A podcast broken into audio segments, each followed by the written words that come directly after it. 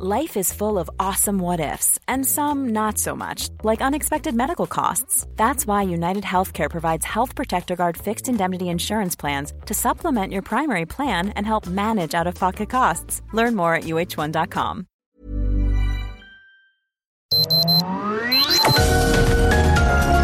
Heraldo Media Group presenta Sergio Sarmiento y Lupita Juárez. Información veraz y oportuna con un toque personal y humano por El Radio, donde la H suena y ahora también se escucha.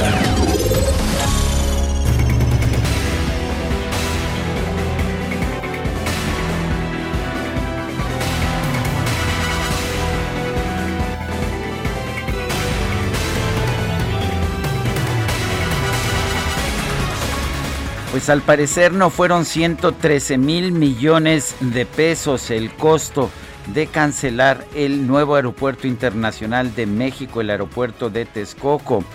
Eh, según el periodista Salvador García Soto, la auditoría de la cuenta pública 2019 en su última versión concluyó que el costo de cancelar el aeropuerto de Texcoco fue de 465 mil millones de pesos, y 465 mil millones. Esto incluye eh, esto incluye eh, los gastos erogados a 2019, que serían 163.540 millones de pesos, y costos adicionales, principalmente de bonos en circulación, eh, incluyendo los intereses generados a partir de 2020 por estos bonos con los que se financió precisamente el Aeropuerto Internacional de México. Según esta información en que Salvador García Soto, el periodista, nuestro compañero aquí en esta casa, cita cita directamente y presenta una fotografía del informe individual del resultado de la fiscalización superior de la cuenta pública 2019, pues el costo total de haber cancelado el Aeropuerto Internacional de México en Texcoco fue de 300, ah, fue de 465 mil millones de pesos. García Soto refirió que el monto por la cancelación del proyecto es aún mayor, pues hay que considerar los 100 mil millones de pesos que se han invertido en la construcción del nuevo aeropuerto Felipe Ángeles.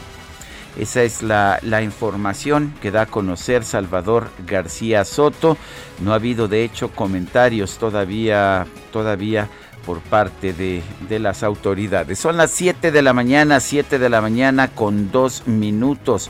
Hoy es viernes, viernes 18 de febrero de 2022. Yo soy Sergio Sarmiento y quiero darle a usted la más cordial bienvenida a El Heraldo Radio.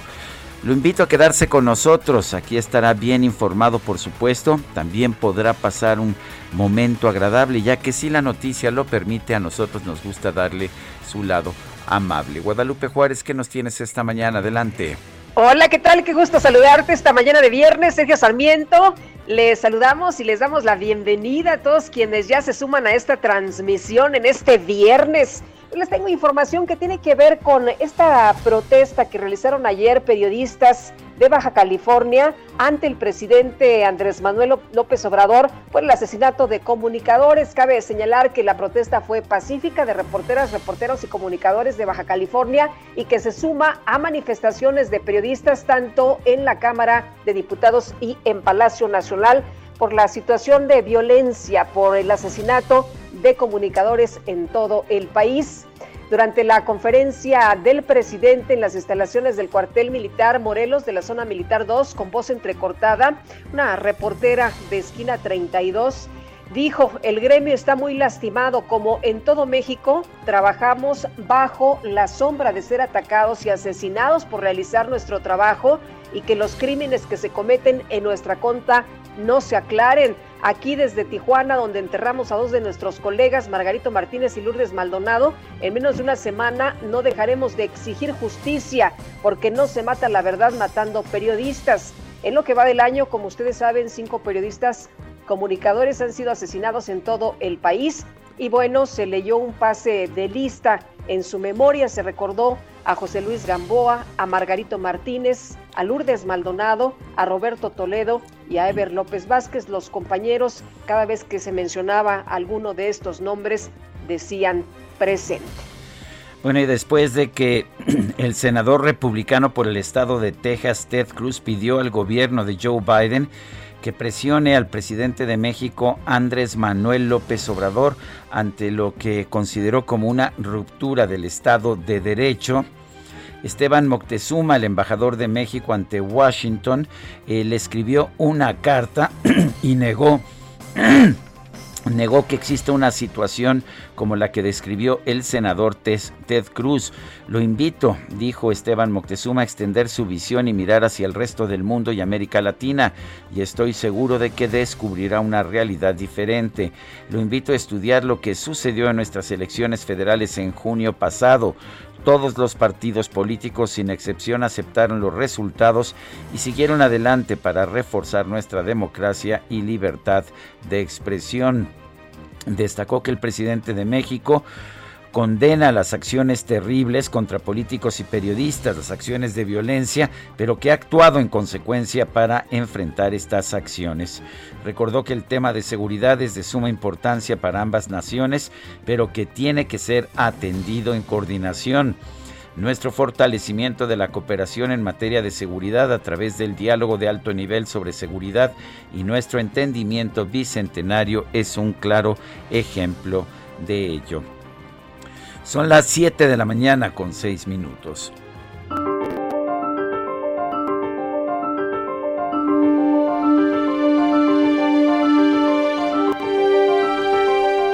Bueno, y vamos a la frase del día. El poder es como un violín, se toma con la izquierda y se toca con la derecha. Eduardo Galeano.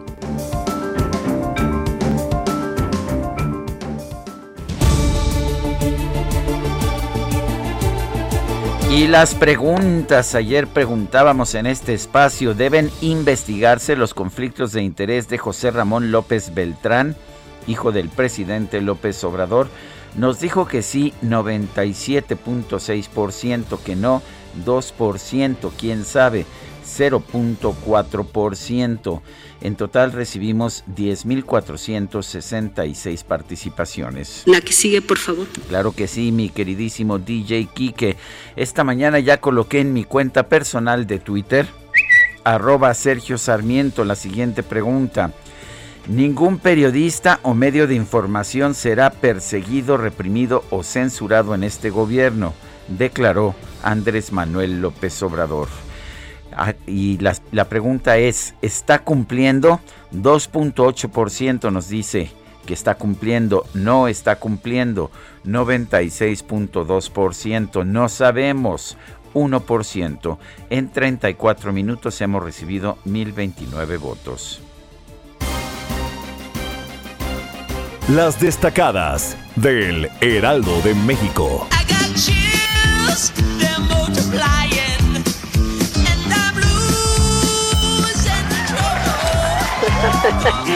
Qué ritmazo para empezar este viernes. Itzel González, ¿qué tal? Buenos días. Muy buenos días, Lupita, Sergio, queridos destacalovers. Happy birthday, John Travolta. Por eso estamos de festejo esta mañana.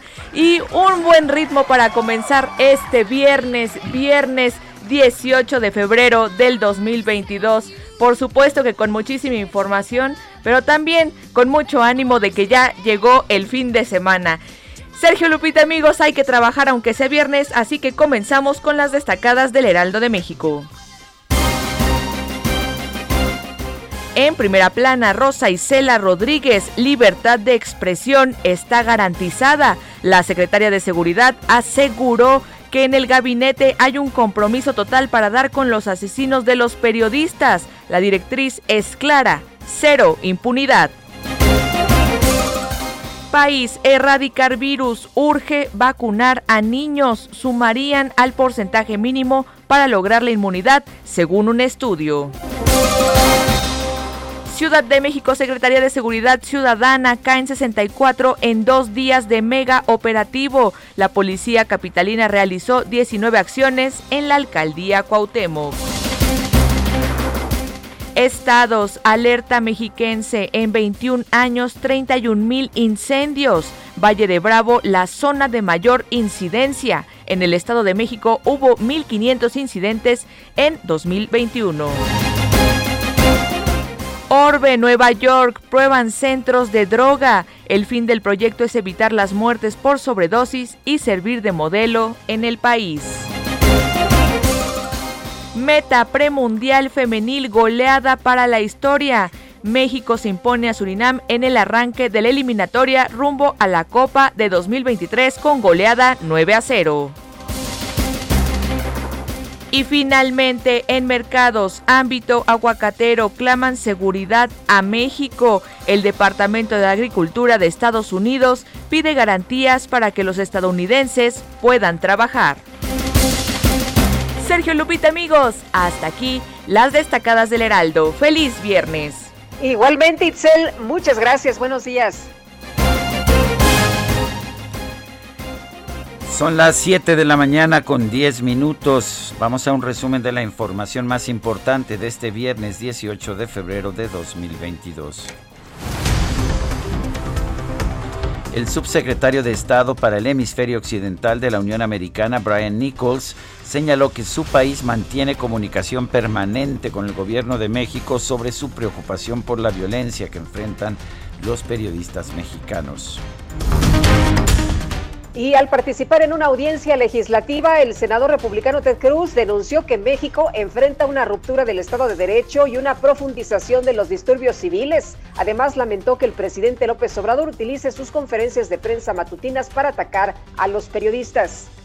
The current climate faced by politicians and journalists in Mexico is the deadliest ever. In 2020, more journalists were killed in Mexico than in any other country in the world. It alone accounted for almost a third of the journalists killed. Since the start of the electoral process in September 2020, over 80 politicians were assassinated by criminal organizations, and more than 60 candidates suspended their campaigns under duress.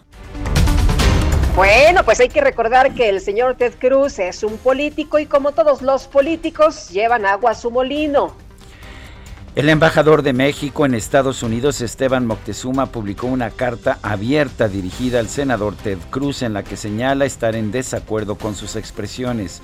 Además, invita al legislador a ampliar su mirada y conocer la realidad de nuestro país. El coordinador del PAN en el Senado, Julen Rementería, expresó su reconocimiento al Instituto Nacional Electoral y al INAI por resistir los ataques de Morena y del presidente López Obrador. Amplio reconocimiento al Instituto Nacional Electoral y al INAI. La verdad de las cosas es que nos sorprende mucho la prontitud y la rapidez con la que se están resolviendo las cosas y que tendríamos que eh, pues señalar lo bien que están trabajando. Francamente, encontramos en el INAI un órgano claro, contundente, y respondiendo precisamente a todas aquellas cosas que han venido sucediendo los últimos días y además haciéndolo en un lenguaje claro, en un lenguaje transparente, en un lenguaje directo eh, para advertirle al presidente que lo que está pidiendo eh, es absolutamente ilegal, y procedente, que no es ni constitucional ni legalmente posible. La jefa de gobierno de la Ciudad de México, Claudia Sheinbaum, respaldó la exigencia del presidente López Obrador de que el INAI dé a conocer la información de los ingresos de algunos periodistas. Y si no tiene esas características el INAI, pues a lo mejor las debería tener para poderle dar las atribuciones necesarias.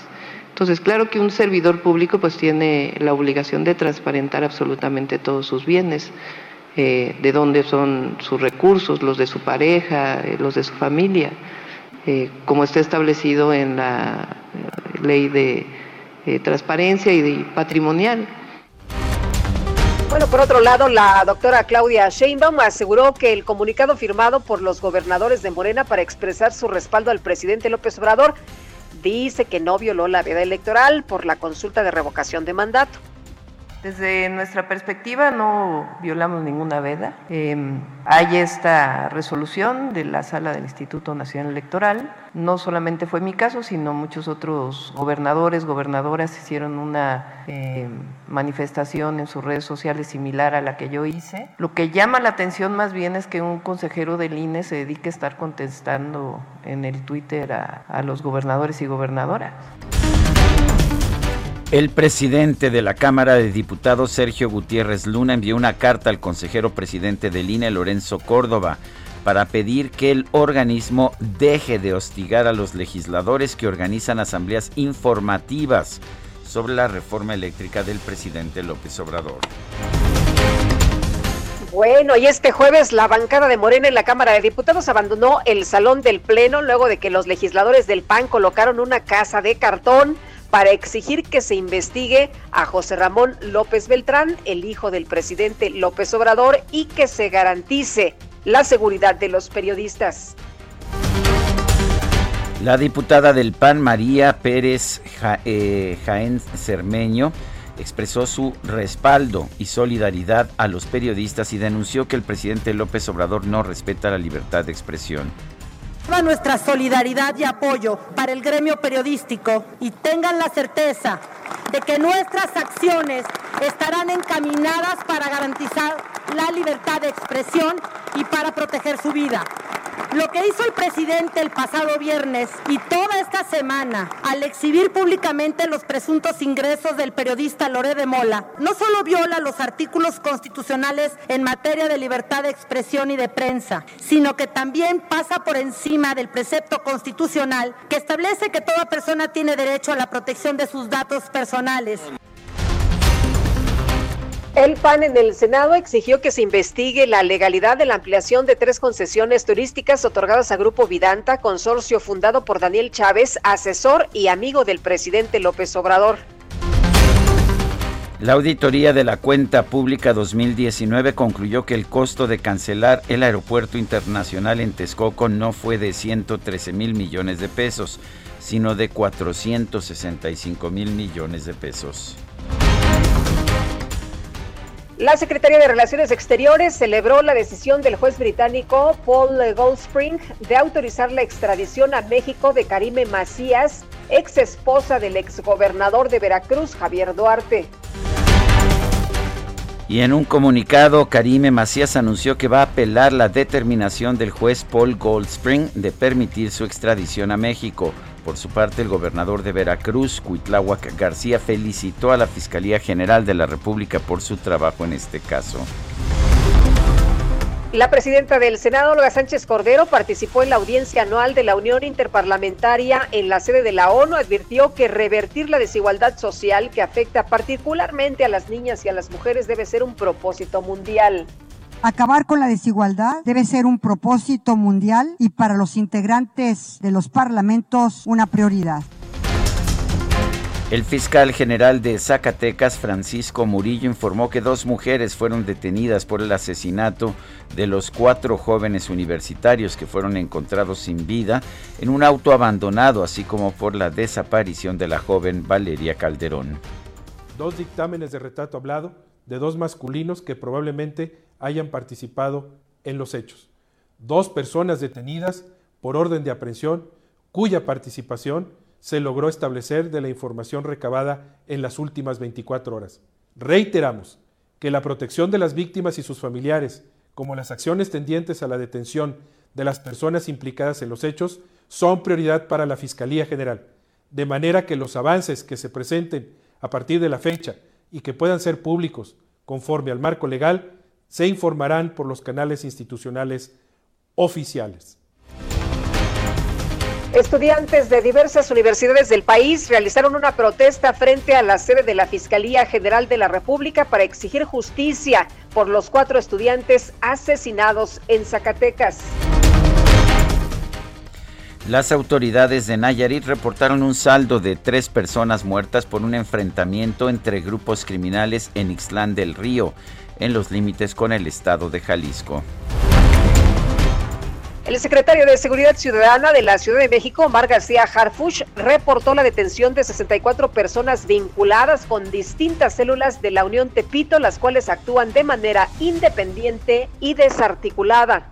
La calle de Aztecas, Colonia Centro donde fueron detenidas cinco presuntos integrantes de una organización delictiva que opera en esa demarcación, en esa colonia para ser más específicos, entre los que se encuentra un sujeto de nombre Giovanni N., identificado como operador de la organización de esa colonia, que también genera violencia en la zona.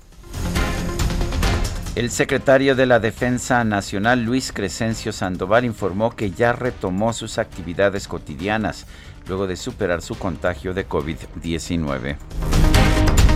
La Secretaría de Salud Federal informó que este jueves registraron 21.565 casos confirmados de COVID-19 en México, así como 470 muertos. En Estados Unidos, el gobernador de California, Gavin Newsom, anunció que su estado va a adoptar un enfoque endémico para atender los nuevos contagios de COVID-19. Y la Organización Mundial de la Salud redujo a siete días su recomendación de aislamiento para las personas contagiadas o expuestas a la variante Omicron del COVID-19. Sin embargo, mantuvo en 14 días su recomendación para las zonas con alta incidencia del virus. Un magistrado de los Estados Unidos ordenó al expresidente Donald Trump testificar bajo juramento en una investigación civil de Nueva York sobre el manejo financiero de sus negocios.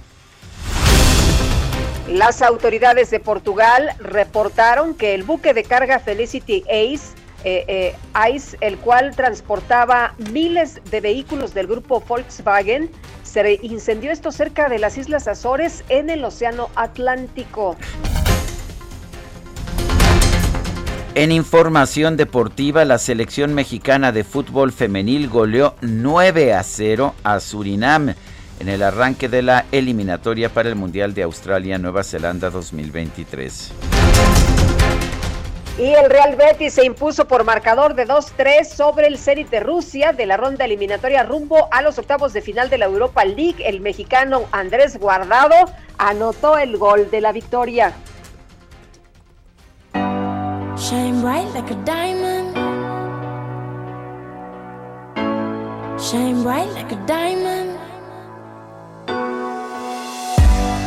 Light in the beautiful sea. I chose to be happy. You and I, you and I, we're like diamonds in the sky. You're a shooting star, I see, a vision of ecstasy. When you hold me, I'm alive. We're like diamonds in the sky. I knew that we Nació el 20 de febrero de 1988 Mañana cumple años Rihanna, Robin Rihanna Fenty, una cantante de la isla de Barbados realmente excepcional.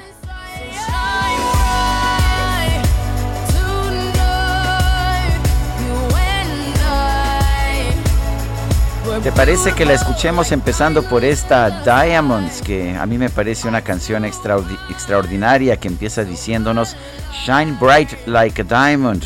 Brilla como un diamante. ¿Te parece que la escuchemos? Me encanta la idea, Sergio. Esta chava me gusta muchísimo. Me, me gusta eh, su trabajo. Y además en el escenario, bueno, ¿qué te puedo yo decir? Es impresionante. Shine bright like a diamond. Shining bright like a diamond, beautiful like diamonds in the sky. Palms rise to the universe as we moonshine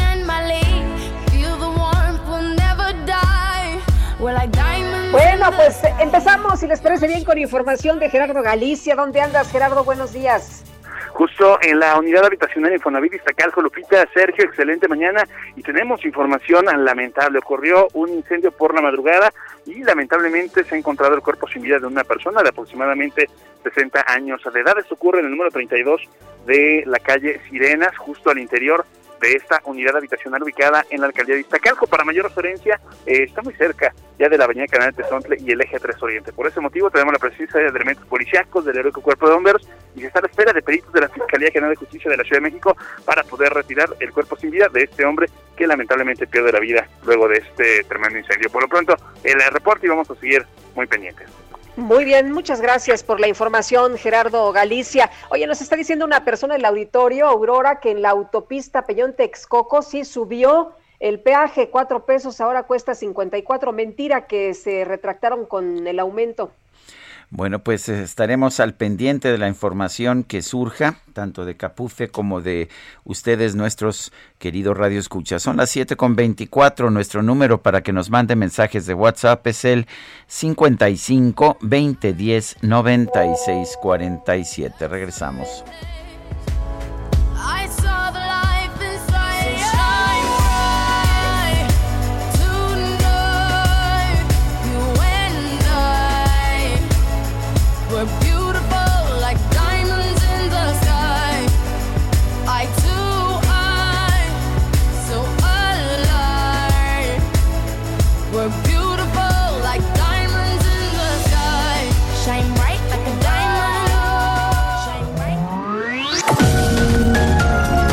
Sergio Sarmiento y Lupita Juárez quieren conocer tu opinión, tus comentarios o simplemente envía un saludo para ser más cálida esta mañana. Envía tus mensajes al WhatsApp 5520 109647. Heraldo Radio. Continuamos con Sergio Sarmiento y Lupita Juárez por El Heraldo Radio. En Soriana, lleva siempre lo mejor. Carne de res para asar a 149 pesos el kilo. O huevo blanco precisísimo de 30 piezas a 59.90. Y melón o chile jalapeño a 22.80 el kilo. Soriana, la de todos los mexicanos. A febrero 20, aplican restricciones. Válido en Hiper y Super. El 18 de febrero se conmemora el Día Internacional del Síndrome de Asperger, fecha que coincide con el natalicio de Hans Asperger, pediatra austriaco, quien en el año de 1944 describió por primera vez el síndrome. Se trata de un trastorno de espectro autista muy frecuente en niños de nuestra sociedad, siendo más habitual en niños que en niñas. Posee consecuencias importantes, aunque variables, en el desarrollo emocional, social y conductual. Quienes cuentan con este diagnóstico padecen severas y crónicas incapacidades en todo aquello relacionado a lo comunicacional. La Organización Mundial de la Salud lo reconoce como un trastorno generalizado del desarrollo, TGD, de carácter crónico y severo que se caracteriza por desviaciones o anormalidades en las capacidades de relación y comportamiento social. Una de las mayores dificultades de las personas con síndrome de Asperger está relacionada con su inclusión social. Esta situación alarga en el tiempo los episodios de ansiedad o depresión. La tensión emocional en las personas con Asperger es algo muy habitual, así como el consumo de fármacos y antidepresivos. Bajadón de precios Soriana. Lleva el segundo al 50% de descuento en todas las toallas femeninas Always, pañales como Disec, Huggy Supreme y en champús Pantene. Soriana, la de todos los mexicanos. A febrero 21, aplica sobre misma línea de producto, excepto paquetes. Aplican restricciones. Válido en Hiper y Super. You have my heart, and we'll never be worlds apart. Maybe in magazines, but you still be my star. Baby, cause in the dark, you can't see shiny cars.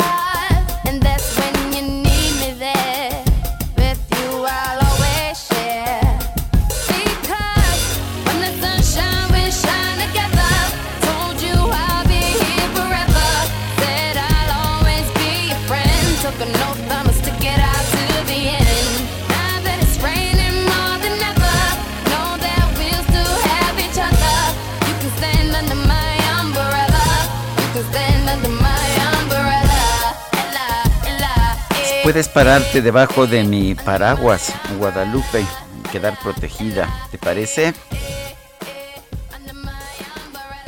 Estamos escuchando a Rihanna, esto se llama Umbrella Paraguas.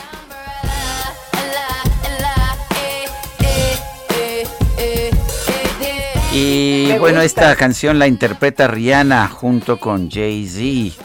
Y tenemos mensajes de nuestro público.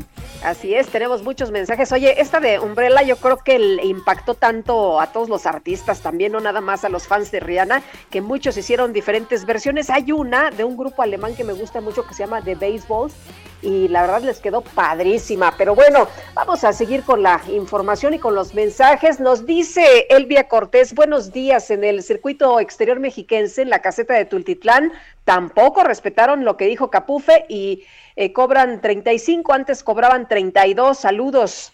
Sí, vale la pena también ver si son casetas, si son autopistas de Capufe o si son autopistas privadas, porque Capufe pues ahora sí que manda en sus propias autopistas, pero no en las demás. Dice otra persona, también la autopista nueva que va de Toluca a Naucalpan subió el precio del peaje. Me informan en la autopista que todas las pistas privadas sí subieron su precio de peaje. Y ayer fui a Toluca, nos dice una persona del auditorio, y la caseta de la venta me cobró 138, 6 pesos más, y de regreso la del lago de Guadalupe me cobró 132, la tarifa anterior, así que ya no entendí. Continúa la tensión entre Rusia y Ucrania. Ayer Estados Unidos anunció que Rusia, lejos de haber disminuido la concentración de tropas en su frontera con Ucrania, agregó 7.000 soldados a lo largo de esa frontera. Stephanie Enaro es experta en temas de geopolítica y columnista del periódico El Economista. Stephanie Enaro, cuéntanos cómo estás viendo esa situación. Hola, ¿qué tal? Antes que nada, muy buenos días, Sergio Lupita pues una situación delicada. De alguna manera, Ucrania se ha vuelto la manzana de la discordia entre Occidente y Rusia y el desenlace de esa situación va a mandar un mensaje al mundo. Creo que en este momento ni Vladimir Putin ni Joe Biden pueden permitirse el lujo de perder, estar en momentos nacionales muy complicados.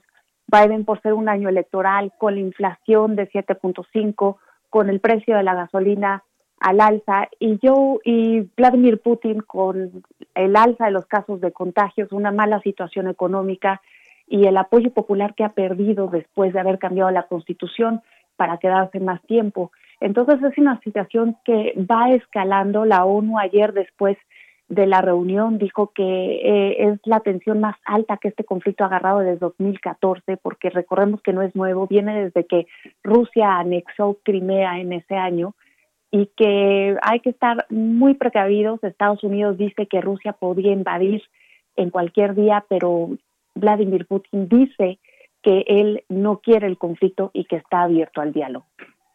Stephanie, Biden también señaló que ya no hablará con Putin eh, y esto preocupa mucho porque cuando hay un canal abierto de comunicación, bueno, uno podría pensar que es más fácil salir de, de esta situación tan grave. Y bueno, también, también se ha anunciado que este sábado se van a realizar maniobras de fuerzas estratégicas allá en eh, esta zona.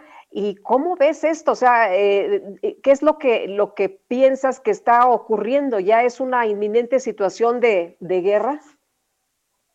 Pienso que sería muy pronto para declararlo una, una inminente situación de guerra. Siempre queda espacio para el diálogo hasta el último minuto. Y en una llamada que tuvo en estos últimos días Joe Biden con el canciller de Alemania, Olaf Scholz, eh, le dijo que de alguna manera Alemania iba a tener que jugar un lugar más protagónico precisamente porque ya iba a cerrar este canal de comunicación con el Kremlin. Ahora, estamos viendo que Rusia está llevando ejercicios militares conjuntos con Bielorrusia. Empezó el 10 de febrero, va a acabar el 20.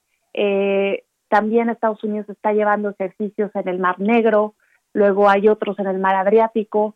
De alguna manera, los dos bandos están mostrando su poderío militar, pero ninguno de los lados saldría ganador de este conflicto. Si suben los precios de la energía por este conflicto, la inflación en Estados Unidos se elevaría hasta un 10% y esto acabaría, por un día Joe Biden, aparte de que se interpretaría como un episodio Afganistán parte 2.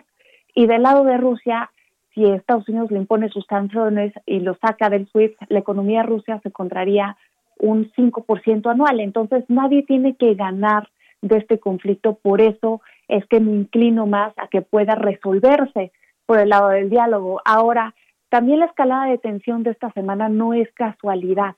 Esta semana la Duma pasó una resolución en donde le pide al gobierno reconocer a unos territorios rebeldes que están en la región de Donbass, de alguna manera es donde ha quedado el conflicto abierto desde 2014, es una guerra civil donde han muerto pues un poco más de 14 mil personas y hay dos territorios que son Donetsk y los Hans que quieren ser independientes.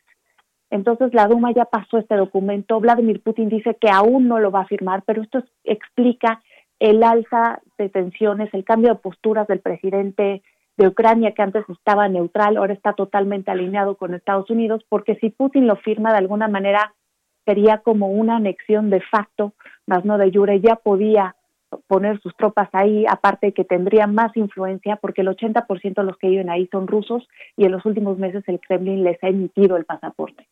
Eh, de hecho, eh, veía yo hace meses un artículo escrito por el propio Vladimir Putin en que afirmaba pues que Ucrania era parte histórica de, de Rusia y que esa era la posición que tenía el propio presidente de Rusia. ¿Cómo, cómo consideras eso? Tienes mucha razón en lo que estás eh, mencionando. Eh, de alguna manera, en la Rus de Kiev del siglo XIII, la primera capital rusa estaba muy cerca de Ucrania.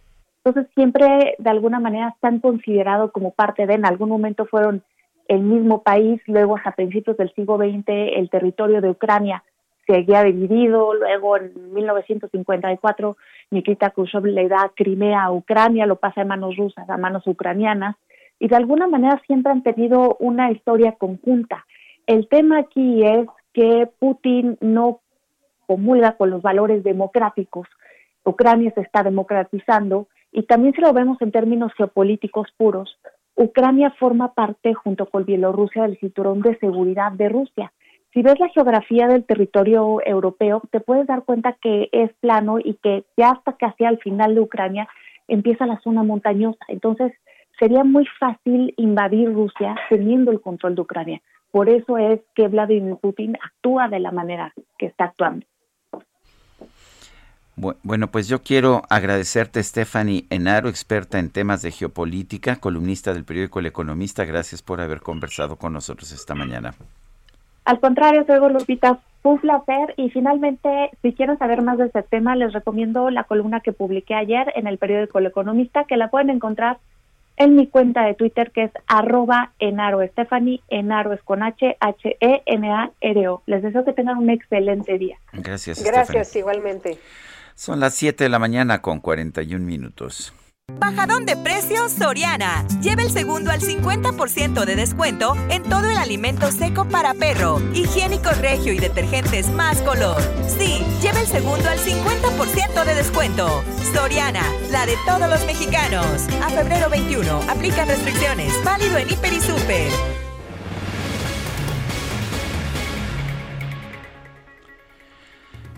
Bueno, son las 7 de la mañana de la mañana con 41 minutos. Vamos, vamos hasta Houston con Juan Guevara. Nos tiene información. Adelante, Juan.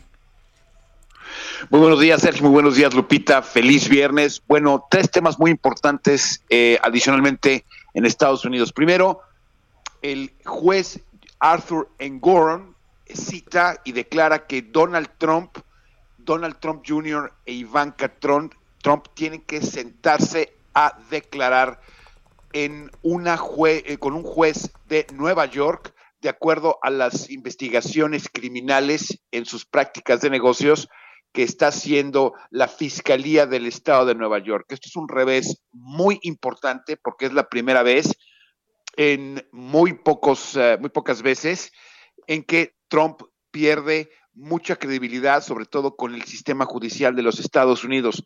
Lo que está sucediendo aquí es que van a citar a declarar a Trump y a sus dos hijos sobre las investigaciones criminales que tienen en relación a los actos y las formas en que manejaba sus negocios en Nueva York. es un revés muy serio y puede repercutir en cargos criminales directamente al presidente o al expresidente Trump y a sus dos hijos.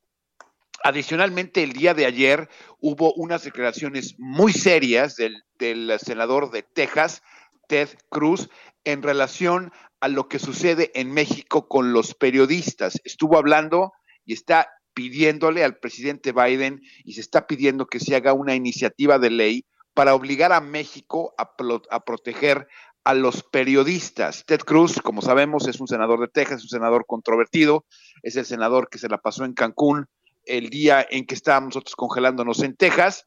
Sin embargo ha sido muy seriamente eh, criticado, pero criticó muy fuertemente a la presidencia de López Obrador por el hecho de que, como dijo él, se están asesinando periodistas en México alrededor de dos veces por semana. Y citó principalmente al caso de Carlos Loret de Mola, en donde dice que está utilizando, eso dice Ted Cruz, toda la fuerza del Estado, el presidente López Obrador, para poder intimidar y poder acallar periodistas en México. Entonces, el Senado y el Congreso de los Estados Unidos están siendo eh, muy observadores de lo que está sucediendo en este momento. Eh, el día de ayer ya hubo una respuesta de México eh, a través de Moctezuma Barragán. Sin embargo, bueno, Estados Unidos está empezando a poner el dedo en la llaga en el tema de los periodistas. Y rápidamente, antes de irnos a corte comercial, nada más para decirles que la geopolítica de los Estados Unidos está cambiando y que hasta ahorita, debido al censo de los Estados Unidos, al último censo, pues prácticamente lo que estamos viendo es que los candidatos hispanos están floreciendo y son los candidatos que llevan mayoría generalmente en todo el país. Este es mi reporte, mi querido Sergio Lupita. Happy Friday y brillen como un diamante. Happy Friday, thank God it's Friday. Gracias a Dios que es viernes. Fuerte abrazo, mi querido Juan. Un abrazo, saludos. Gracias, hasta luego, muy buenos días. Y de este lado, pues no se quedaron callados, porque Esteban Moctezuma Barragán, el embajador de México allá en los Estados Unidos, respondió por medio de una carta a las críticas que el senador Ted Cruz hizo sobre el presidente López Obrador. Paris Salazar, cuéntanos, viene de ahí. Lupita, Sergio, buenos días, amigas y amigos de la de México. El embajador de México en Estados Unidos, Esteban Moctezuma, reprochó al senador republicano por el estado de Texas, Ted Cruz, sus críticas y comentarios sobre los ataques a la prensa del presidente Andrés Manuel López Obrador. En una carta dirigida al senador Ted Cruz, el embajador mexicano Esteban Moctezuma aseguró que en el país no se vive una ruptura del Estado de Derecho y tampoco hay disturbios civiles. Lo invitó a extender su visión y mirar hacia el resto del mundo y América Latina para descubrir una realidad diferente. Esteban Moctezuma hizo referencia al rápido arresto de los asesinos de los periodistas Lourdes Maldonado, Ever López y Jacinto Romero. El embajador mexicano dijo que es vital proteger a toda la población, políticos, periodistas y sociedad civil y por eso se puede solamente se puede hacer a través de la cooperación. Reiteró que México seguirá trabajando conjuntamente con Estados Unidos para promover la seguridad en ambos países sobre la base de la confianza mutua y el respeto de ambas soberanías para frenar el tráfico de armas y a los grupos de la delincuencia transnacional. Lupita Sergio, esa es la información. Muy bien, París, muchas gracias. Muy buenos días. Buenos días, seguimos pendientes. Bueno, son las 7, 7 de la mañana con 46 minutos. El INEGI dio a conocer esta mañana el indicador oportuno de actividad económica para enero de 2022 y hay una buena noticia. En enero de 2022 hubo un aumento a tasa anual del indicador global de la actividad económica, el IGAE, de 0.7%, 0.7%, después de la caída, de la caída que se registró en el cuarto trimestre del año pasado. De hecho, hubo dos caídas consecutivas en el tercer y el cuarto trimestre. Este repunte del primer mes de 2022 es una buena noticia. Adelante, Lupita.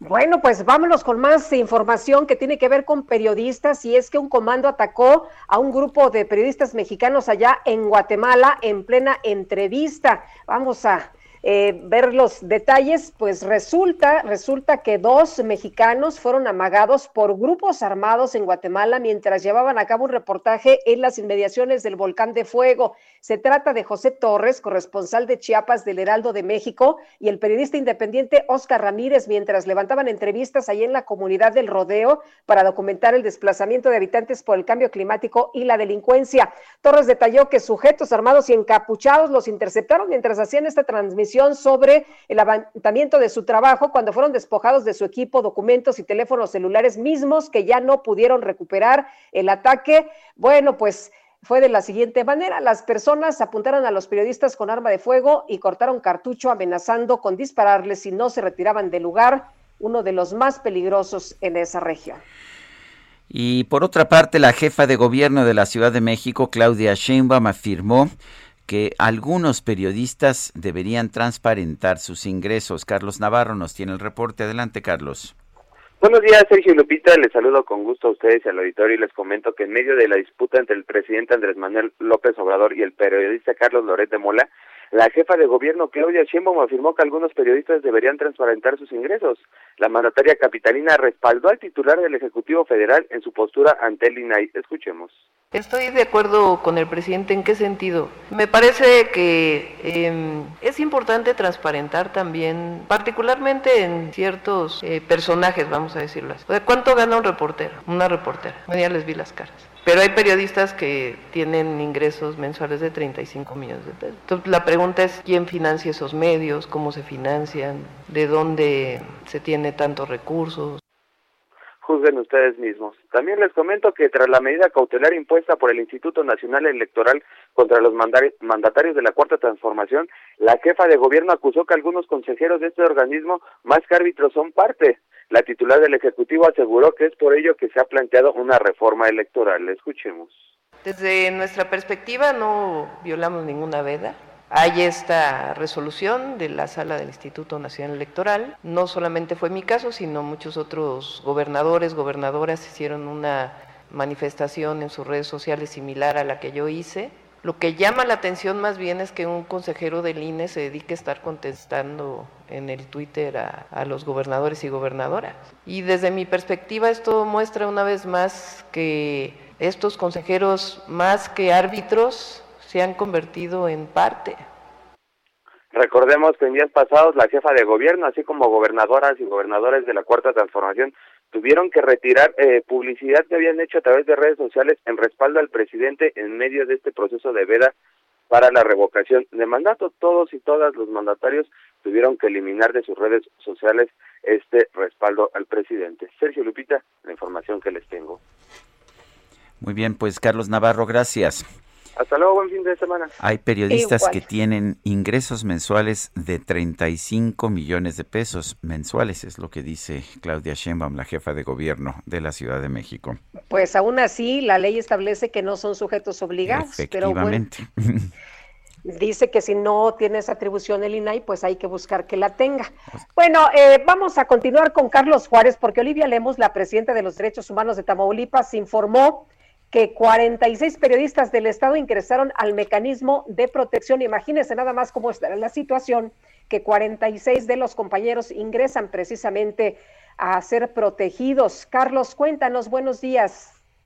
Hola, ¿qué tal? Sergio Lupita, muy buenos días, un gusto saludarlos. Así es, en Tamaulipas hasta el momento hay 46 periodistas de las diferentes partes, regiones de la entidad, desde la frontera hasta el sur, que están ya en este mecanismo de protección ante el temor a sus vidas e incluso también por señalamientos de que autoridades han querido coartar la libertad de expresión. Esto lo comentó la presidenta de los derechos humanos en la entidad, Olivia Lemus, sin dar, eh, dar nombres ni especificar en dónde se han dado estos casos. Ella reconoció que es preocupante lo que ocurre en la entidad y es que, bueno, pues eh, dijo que eh, se encuentran en la misma situación tanto los periodistas que con su trabajo llegamos a molestar a los servidores públicos e incluso también a los que defienden ahora sí que los derechos humanos en esta entidad. Tampoco quiso especificar contra qué autoridades han sido las quejas ante este tipo de señalamientos por parte de los periodistas,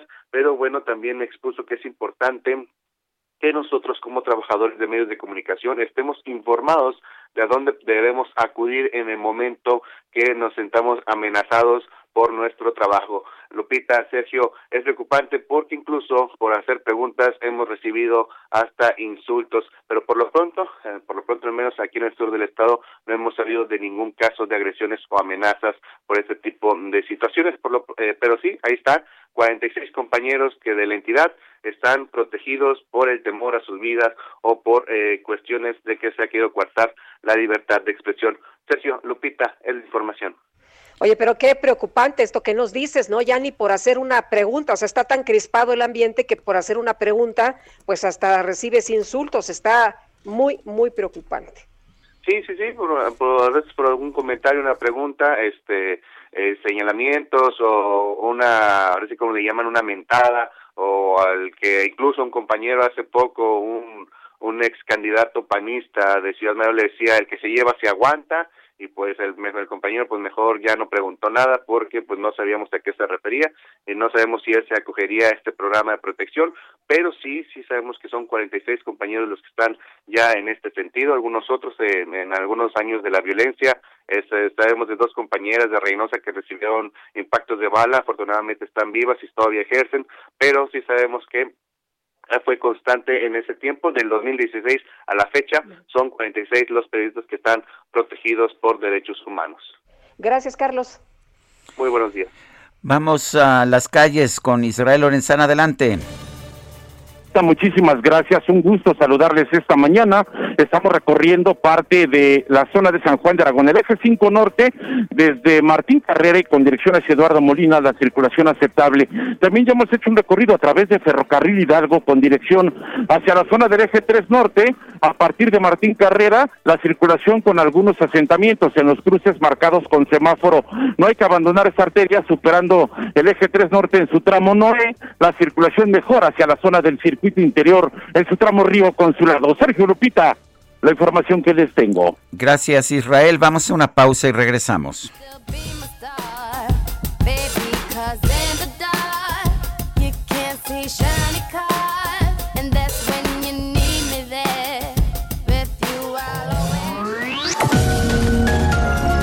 Sergio Sarmiento y Lupita Juárez quieren conocer tu opinión, tus comentarios o simplemente envía un saludo para ser más cálida esta mañana. Envía tus mensajes al WhatsApp 5520 109647. Heraldo Radio 98.5 FM, una estación de Heraldo Media Group, transmitiendo desde Avenida Insurgente Sur 1271, Torre Carrachi, con 100.000 watts de potencia radiada.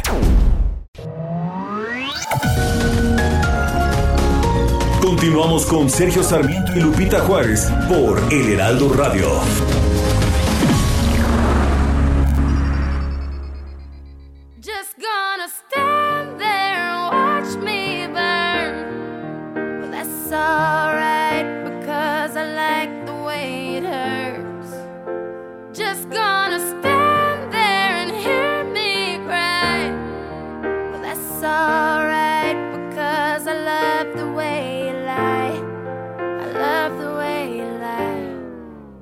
I can't tell you what it really is. I can only tell you what it feels like. And right now it's a steel knife in my windpipe. I can't breathe, but I still fight. While I can fight, as long as the wrong feels right, it's like I'm in flight.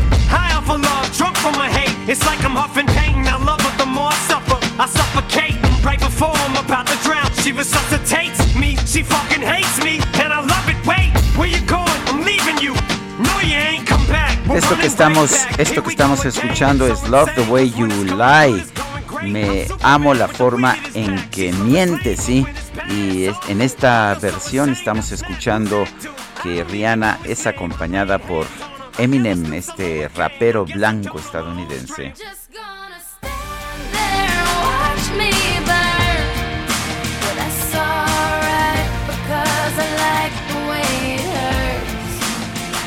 Bueno, pues es Rihanna, mañana cumple años.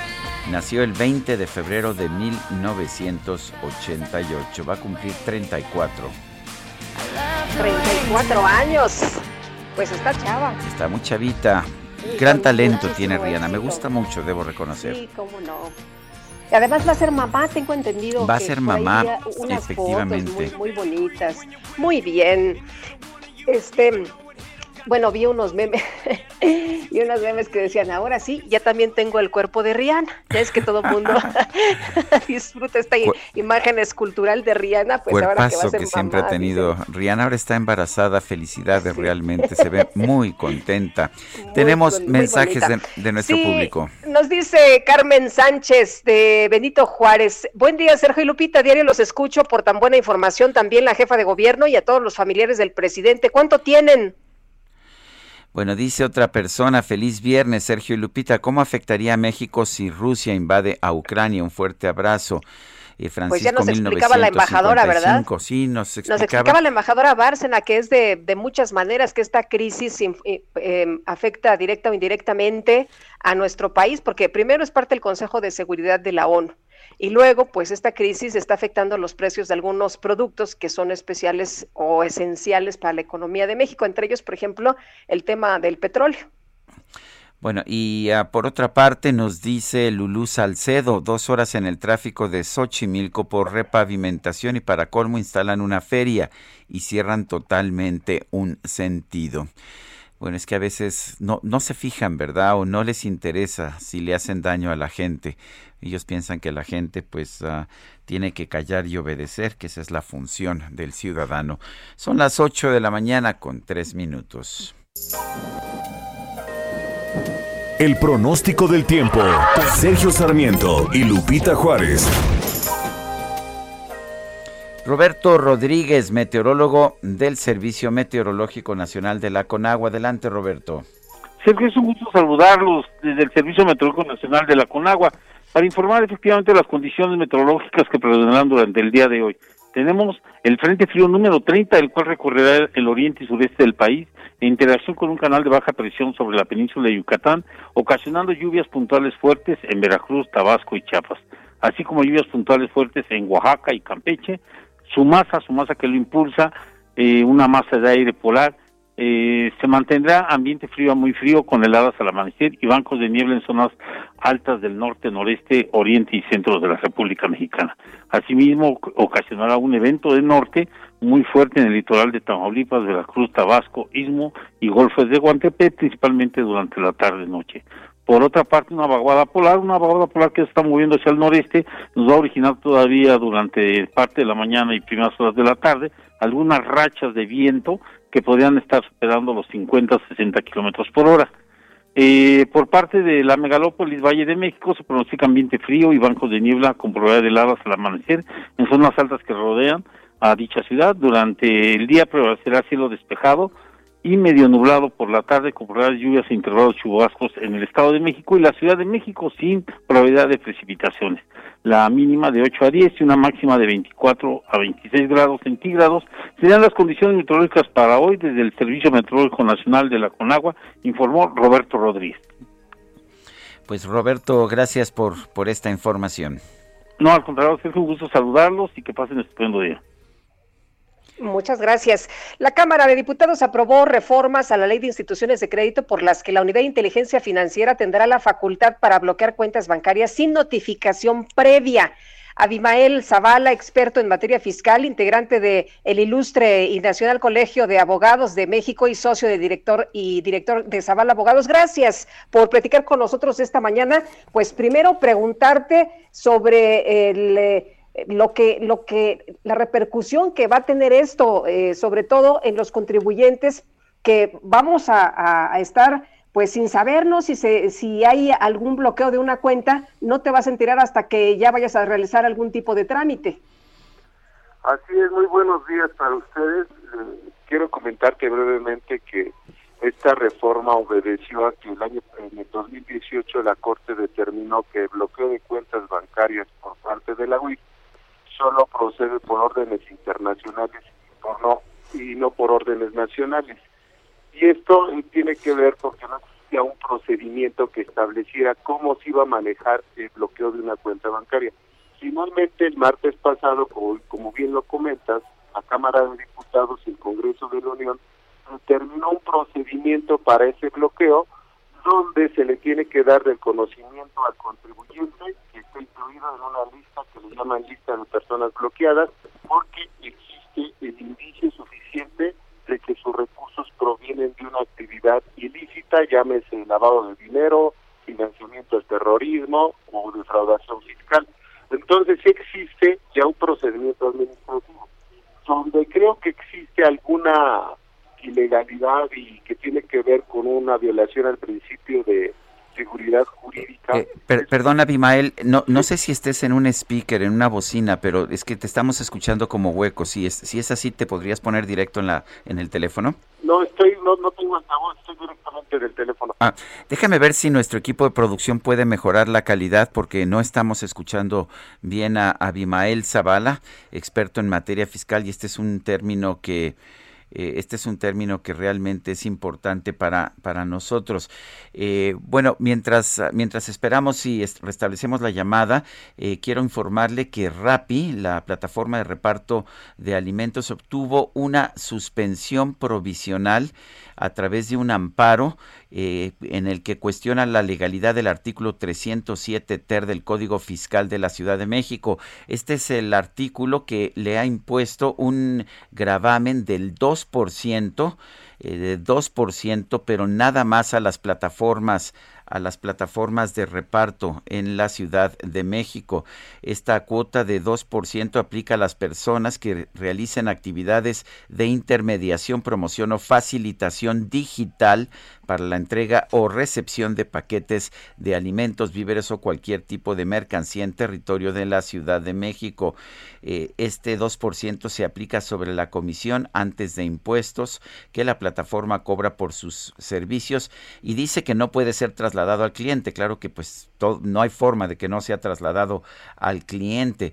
Este, este impuesto lo tienen que pagar las empresas como Rappi, Uber Eats y otras similares. Y bueno, pues eh, lo que sabemos es que por lo pronto un juzgado le ha dado una suspensión provisional a Rappi para no pagar este impuesto. Sí, bueno, y regresamos con Abimael Zavala, que nos iba a contar sobre el, eh, pues, dónde encuentra él lo que puede ser una violación a este tema del bloqueo de las cuentas bancarias. Adelante, Abimael. Sí, Lupita, mira, este, como les comentaba, la redacción establece que serán sujetos de un bloqueo de cuentas bancarias por parte de la Unidad de Inteligencia Financiera cuando existan indicios suficientes, así establece, indicios suficientes que una persona está relacionada con un delito de financiamiento al terrorismo o lavado de dinero. Entonces, esa palabra o esas palabras de indicios suficientes, desde mi punto de vista, vulneran el principio de legalidad y de seguridad jurídica porque puede dar arbitrariedades e interpretaciones por parte de la autoridad. Yo creo que ahí debería establecerse un indicio fundado, es decir, que existan datos de prueba o elementos contundentes que den esa presunción, pero cuando sí se dice suficientes, pues se da un amplio margen para cometer algún tipo de arbitrariedad por parte de la autoridad. El, ¿Qué, tanto eh, esta ley que se está que se está que está decretando la Cámara de Diputados es constitucional porque ya vimos este fallo de la Suprema Corte en el sentido de que para que se congele una cuenta eh, la, la orden tiene que venir del exterior. Así es, es precisamente que a raíz de esa determinación de la Corte se estableció un procedimiento para que ahora a través de un procedimiento nacional se estableza, se ordene esa, ese bloqueo de la cuenta. Pero para que fuera de carácter nacional era necesario establecer un procedimiento administrativo que finalmente ya fue aprobado y esto obedece a la reforma donde ya se le da un derecho de audiencia a la persona bloqueada para que acuda ante la unidad de inteligencia financiera y acredite que los recursos que se le depositaron en su cuenta o se le transfirieron son de una procedencia lícita. Entonces, con esto se trata de salvaguardar o proteger o dar el lineamiento correspondiente para que la Corte respecto a ese tema ya no se pronuncie. Y ahora tendría que pronunciarse sobre este concepto que yo les estoy mencionando. O sea, que diga fundamentado, ¿no? Indicios fundados, porque el concepto Indicios fundados. Y dice indicios suficientes. Entonces, si tú te das cuenta, son palabras totalmente, no es lo mismo que sea un indicio fundado que tenga pruebas contundentes o un indicio suficiente. Eso da un amplio margen de, interpretación por parte de la autoridad. ¿Se puede impugnar la reforma? Sí, por supuesto, esto tendría que ser a través de un juicio de amparo o en caso de que se agotara el procedimiento administrativo que está previsto en la propia ley, tendría que ser a través de un juicio de nulidad. Bueno, pues Muy bien. Sí, Abimael Zavala, muchas gracias por platicar con nosotros esta mañana. Muy buenos días. Muy buenos días, Sergio Lupita, que esté muy bien, hasta luego. Bueno, lo que me parece lo que me parece inaceptable, Lupita, es que la autoridad pueda congelar cuentas sin que pues sin que realmente haya una acusación, sin que realmente se haya mm, sometido al ciudadano a un proceso que lo haya declarado culpable.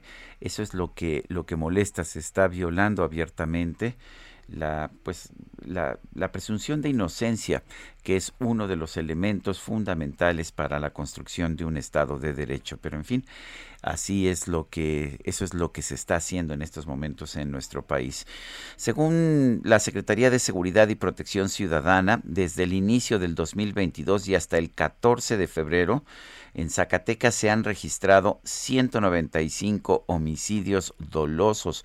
Aquí hemos estado pues señalando día con día a Guadalupe el, el, dolor que se está generando en esa tierra tan querida para ti, en esa tierra de la que de la que vienes tú y tu familia. Tenemos en la línea telefónica a Francisco Rivas, él es director del Observatorio Nacional Ciudadano de Seguridad, Justicia y Legalidad. Francisco Rivas, gracias por tomar nuestra llamada.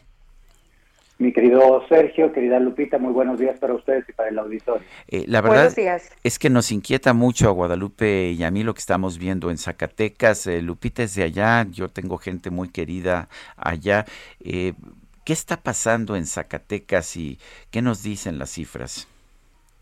Pues efectivamente, como lo estás diciendo, Zacatecas tiene un proceso de descomposición importante que se da a partir de casi la mitad del año pasado y eh, pues ve este crecimiento constante de la violencia a lo largo del semestre pasado. Zacatecas cierra como la entidad con la mayor tasa de homicidio doloso de 2021 y también como la entidad con el mayor crecimiento de homicidio en 2021, o sea, el homicidio creció más de un 50% en, pues, insisto, de entre 2020 y 2021. La, la, realidad de Zacatecas es lo que hemos visto en otras entidades que tradicionalmente son entidades tranquilas. Pensemos a lo que pasó, lo que ha venido sucediendo en Guanajuato en los últimos cinco años. Zacatecas fue una entidad que fue abandonada por la federación por intereses políticos y en la medida que esos intereses políticos eh, pues pasaron por encima de las necesidades de una entidad, como era el caso específico de las elecciones, hay que recordar que Peña abandona Guanajuato previo a las elecciones porque cree que puede recuperar para el PRI ese estado y Guanajuato se dispara la violencia. De una manera similar, Morena, el presidente López abandona Zacatecas previo a las elecciones del año pasado y a pesar de los llamados de las autoridades locales, el gobierno federal tuvo una muy baja presencia de fuerzas federales a lo largo de ese periodo y evidentemente esos espacios los aprovechan los delincuentes y los aprovecharon lamentablemente muy bien, es decir, eh, lograron penetrar las instituciones, lograron penetrar la situación del Estado y finalmente pues hoy vemos este crecimiento desmedido de la violencia porque hay dos grupos delictivos que están luchando entre sí. Eh, Francisco, eh, vemos que eh, la situación se, ha, desbordado, vemos colgados, desplazados, le plantan al gobernador varios muertos frente a Palacio de Gobierno, asesinan a jóvenes estudiantes hace unos días, hay una joven, Valeria, desaparecida, matan a un niño de 13 años y a su hermana en un fuego cruzado. si se matan entre ellos, si es un asunto entre mm, organizaciones criminales, ¿Por qué vemos tanto dolor? ¿Por qué vemos tantas situaciones de esta naturaleza? Y a pesar de que hay cuatro mil elementos de la Guardia Nacional. Pues mira, el, hay que recordar que el homicidio es un mecanismo de control social. El homicidio se utiliza para generar miedo, para generar presión en las autoridades, para que las autoridades se replieguen, porque pues lamentablemente muchas veces lo que tú y yo sufrimos, y creo que los últimos tres sexenios a nivel federal nos han dejado muy claro que lo que los ciudadanos sufrimos no necesariamente impacta en las decisiones de los gobernantes. Eh, en la época de Calderón se tomaron malas decisiones de, en términos, por ejemplo, de abuso a derechos humanos, eh, bajo el supuesto de que así se iba a recuperar la paz. En el sexenio de Peña Nieto se abandona el sistema de seguridad y también se juega con las fuerzas federales como si fueran el único elemento para reconducir a la paz sin que realmente lo que moviese fuese el dolor ciudadano, sino más bien la popularidad o la exigencia a través de los medios de comunicación. Y hoy también no es que eh, las autoridades se estén moviendo porque sienten nuestro dolor, sino lo que les pesa es precisamente un tema mediático. Y en ese sentido, las fuerzas federales lamentablemente no han demostrado ser capaces de reconducir a la paz. Hoy tenemos más fuerzas federales que nunca desplazadas en el territorio, como justamente decías, llegan a Zacatecas cuatro mil y pocos días después de que llegan cuatro mil elementos de fuerzas federales a Zacatecas, dejan eh, cuerpos sin vida frente al, eh, al Palacio de Gobierno, han seguido los colgados, han seguido eh, la gente desaparecida, han seguido los homicidios en, el espacio público, porque sirve precisamente para generar ese temor, para generar ese temor en la sociedad y para que la sociedad se repliegue sobre sí misma y para que las autoridades también se replieguen sobre sí. Lamentablemente las fuerzas federales, y yo quiero partir una lanza en favor de ellos, no es que sean incapaces o que no tengan la buena voluntad, al contrario, tenemos a patriotas entre marinos, soldados, Guardia Nacional. El problema es que si no hay un proyecto de seguridad, si no hay una claridad, y aquí eh, lo platicamos en este mismo espacio hace unas semanas, cuando hacíamos el análisis de los primeros tres años de este gobierno, al no tener publicados, por ejemplo, a esta altura, los planes sectoriales de seguridad, la estrategia o la supuesta estrategia de abrazos y no balazos no significa nada. Entonces, ¿qué, ¿qué está haciendo las fuerzas federales? ¿Están yendo a buscar a los asesinos y les dan besitos y apapachos? ¿O están persiguiéndolos? ¿O qué está sucediendo? Y el otro aspecto que tenemos que señalar con toda puntualidad, no tenemos Fiscalía General de la República. Yo no sé si hoy el eh, fiscal general eh, está haciendo algo más allá de ir contra adversarios políticos y enemigos personales, pero la Fiscalía vimos una caída en las carpetas de investigación a nivel federal.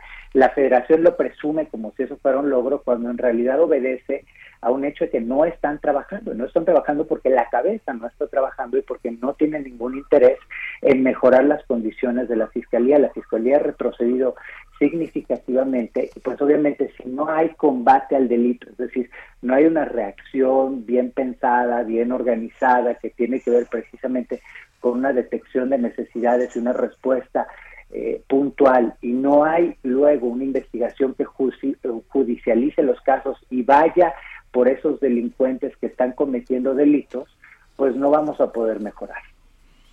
Francisco Rivas, director del Observatorio Nacional Ciudadano de Seguridad, Justicia y Legalidad, gracias por hablar con nosotros. Gracias a ustedes y muy buenos días al auditorio. Son las 8 con 20. El Químico Guerra con Sergio Sarmiento y Lupita Juárez. Químico Guerra, ¿cómo te va? Buenos días. Hola. Una reflexión para este viernes, Sergio. Ya ven que está muy de moda a ver, no estamos escuchando al químico. Ya, ya está nuestro equipo tratando de recuperar cuando son las uh, 8 con 21, las 8 con 21 minutos. Eh, vamos, eh, vamos mientras tanto a información que se está generando en estos momentos en el mundo. Ya, ya está el químico. Adelante, químico pues una reflexión para este viernes, el Lupita, ya que está muy de moda ahorita nuestra relación con España, qué terrible fue esa eh, conquista. Aprendimos en la escuela que la causa del derrumbamiento en pocos años de la civilización azteca fue la viruela traída por los españoles y para la cual no tenían anticuerpos nuestros antepasados, ¿no? Eso es lo que aprendimos.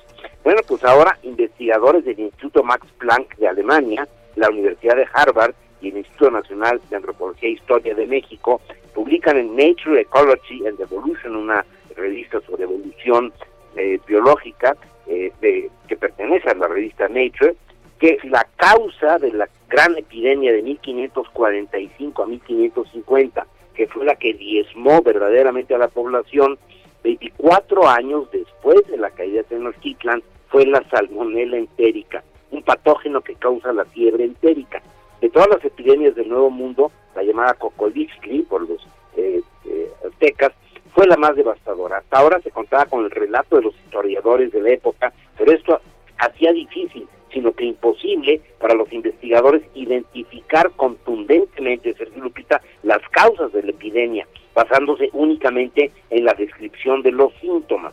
En algunos casos, por ejemplo, los síntomas causados por la infección de diferentes bacterias o virus pueden ser muy similares o los síntomas presentados por ciertas enfermedades pueden haber cambiado en los últimos 500 años. Por lo mismo, los investigadores habían estado esperando que avances en el análisis del ADN ancestral podían proveer un avance significativo en la identificación de las causas desconocidas de epidemias pasadas. Científicos del Instituto Max Planck, liderados por la doctora Ashil Bagene, en colaboración con investigadores de la Universidad de Harvard y del Instituto Nacional de Antropología, encontraron fosas de enterramientos masivos en la población mixteca de Yacunda, en Oaxaca. Se analizaron 29 esqueletos con su ADN ancestral y empleando un nuevo programa computacional para caracterizar el ADN bacteriano presente, pudieron reconstruir el genoma completo de la S entérica, la salmonella entérica. Esta es la primera vez, Sergio Lupita, que científicos han recuperado evidencia molecular de infecciones microbianas usando material ancestral. O sea, pues en la historia ya en lo que aprendimos de que la viruela pues no fue y la verdadera epidemia gravísima ocurrió 24 años después de la caída de Tenochtitlan. Por eso es importante la ciencia, Sergio Lupita, para que no saquemos conclusiones luego erróneas, culpemos al enemigo falso. Aquí está la evidencia científica de que no fue la viruela, como aprendimos, sino la salmonela entérica y que 24 años después de la caída de Tenochtitlan se presenta esta epidemia, Sergio Lupita. Muy bien, Químico. Al contrario, muy buen fin de semana. Igualmente, muy buenos días, Químico Guerra. Pues interesante, interesante como siempre lo que nos dice el Químico Guerra. Son las 8 de la mañana con 24 minutos. Guadalupe Juárez y Sergio Sarmiento estamos en el Heraldo Radio. With the wind in his back. She's Lois Lane,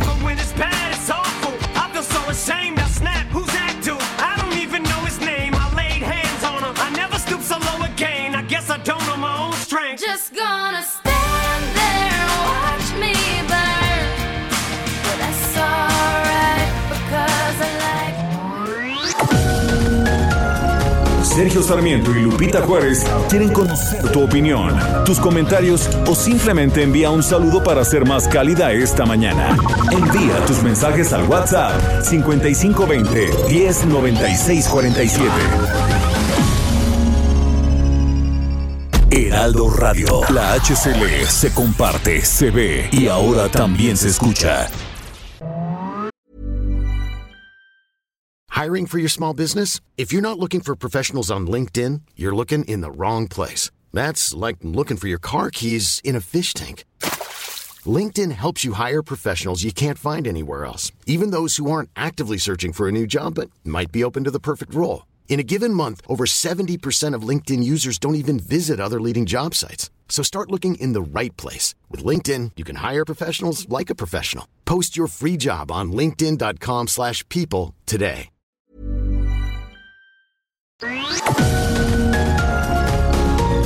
Continuamos con Sergio Sarmiento y Lupita Juárez por El Heraldo Radio. Jaque Mate con Sergio Sarmiento.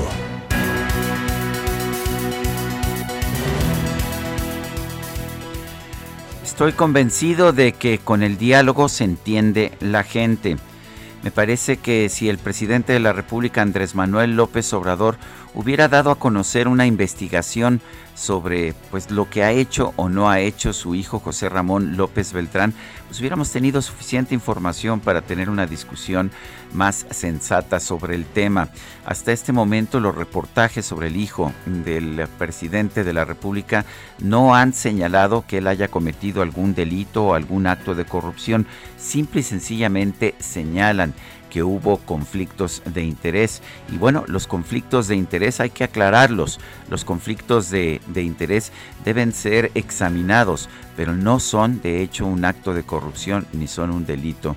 Me parece que el presidente debió haber asumido esa posición. En lugar de eso, el presidente ha decidido atacar a los periodistas que han hecho las investigaciones sobre este caso. Y lo curioso del, del tema es que nunca ha señalado que la información haya sido incorrecta. Sí, López Beltrán está viviendo una vida de lujo en los Estados Unidos que nunca tuvo en nuestro país. El presidente incluso lo explicó diciendo que pues al parecer se había casado con una mujer rica. Sí, sí es verdad que tuvo un contrato de arrendamiento con un ejecutivo de una empresa que es contratista de Pemex y por lo tanto pues debió haber sido investigado este posible conflicto de, de, interés. Ninguna de las afirmaciones que han surgido en las investigaciones ha sido negada y sin embargo la respuesta del presidente ha sido atacar a los mensajeros. Me parece que así no se logra nada. Esto se puede resolver con información, información que si el presidente está tan seguro que su hijo es inocente de cualquier acto de corrupción, pues lo único que se tiene que hacer es divulgar la información financiera del propio hijo del presidente, divulgar la información del periodista, del reportero y ver cuánto gana o cuánto no gana, eso no ayuda en nada para resolver el conflicto de interés. Yo soy Sergio Sarmiento y lo invito a reflexionar.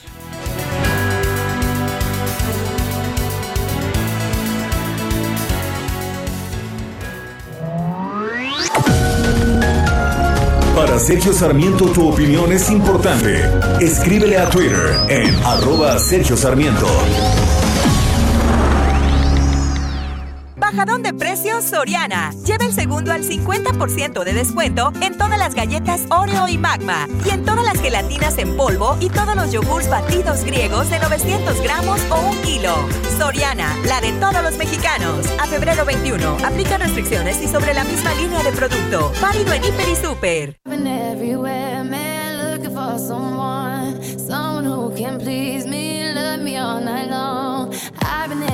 for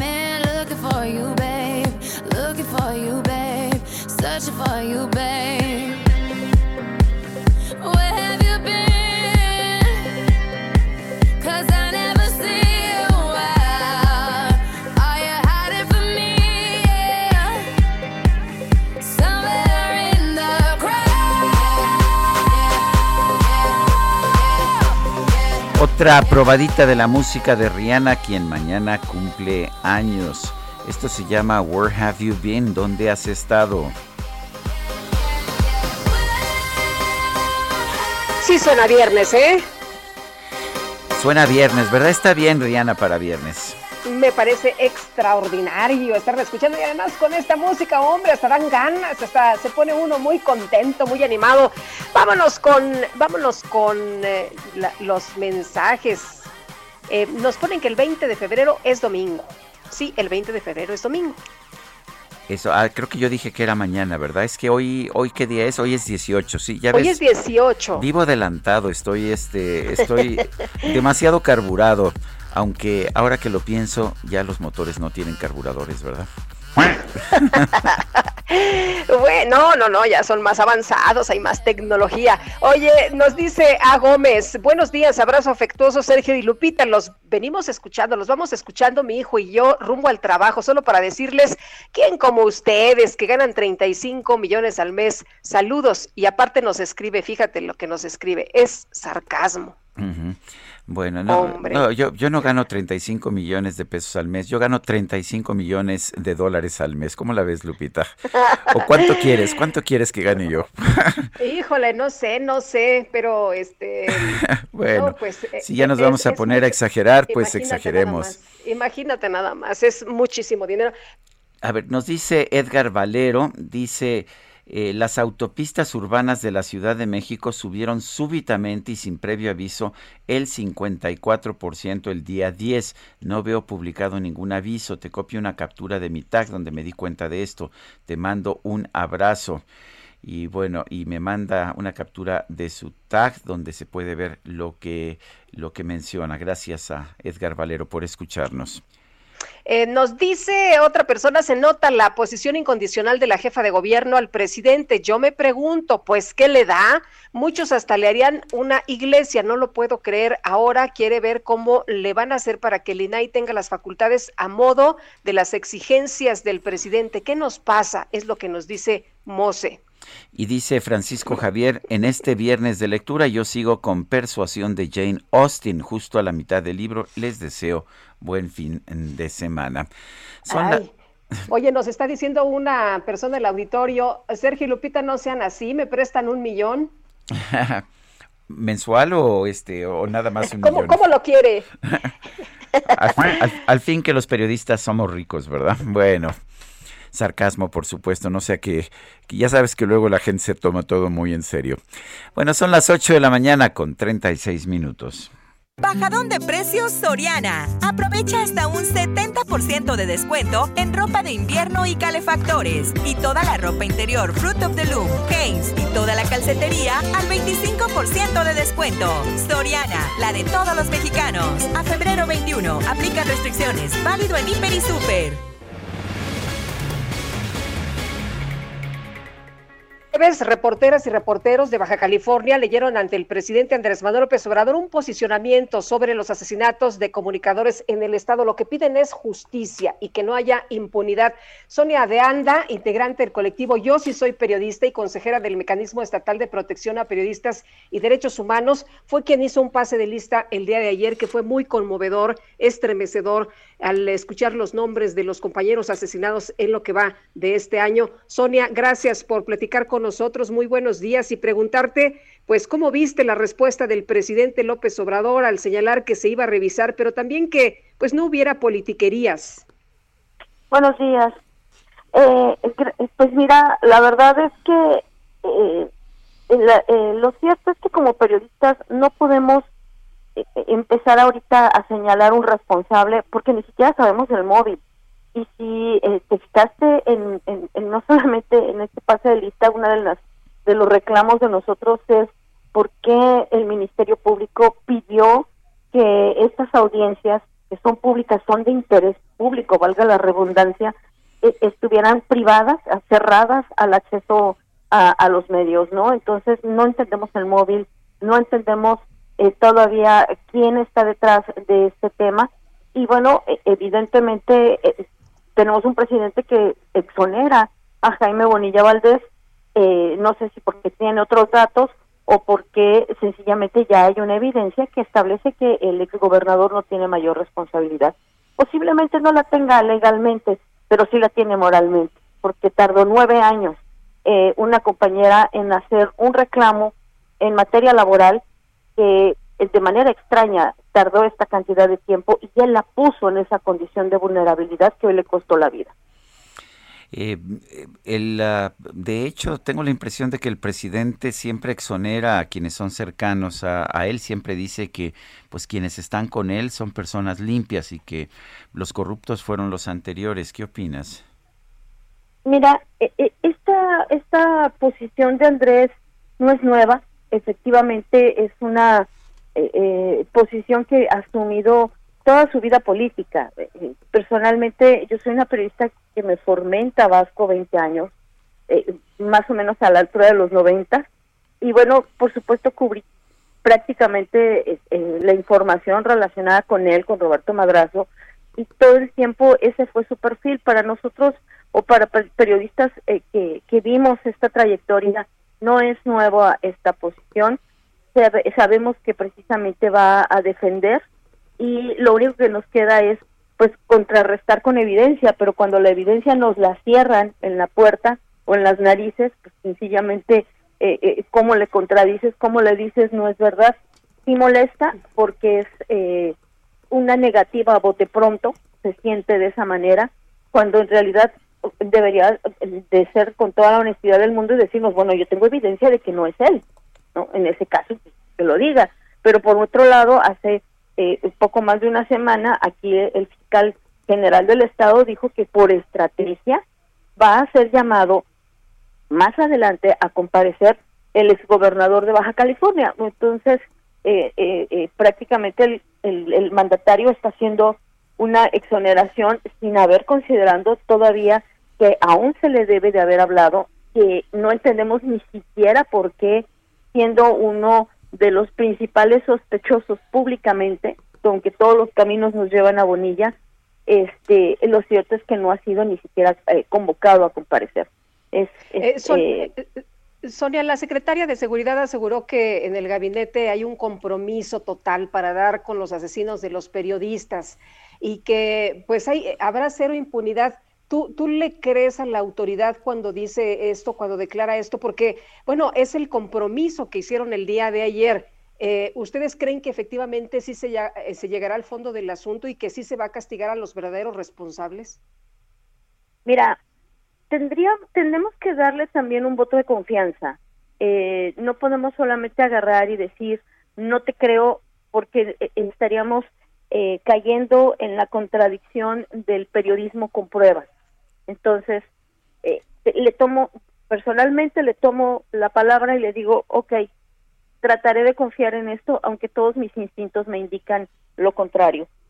Eh, lo que por lo menos me considero o consideramos un poco de gane es tener una explicación de por qué cerraron, digamos, eh, el, el expediente a lo público, bajo el argumento de que existe la posibilidad de que puedan, bueno, atentar contra testigos y atentar hasta contra el autor material, que por lo que entendemos aún hay una orden de aprehensión en su contra. Entonces, esta, esta es la parte, eh, digo, perdón, autor eh, intelectual.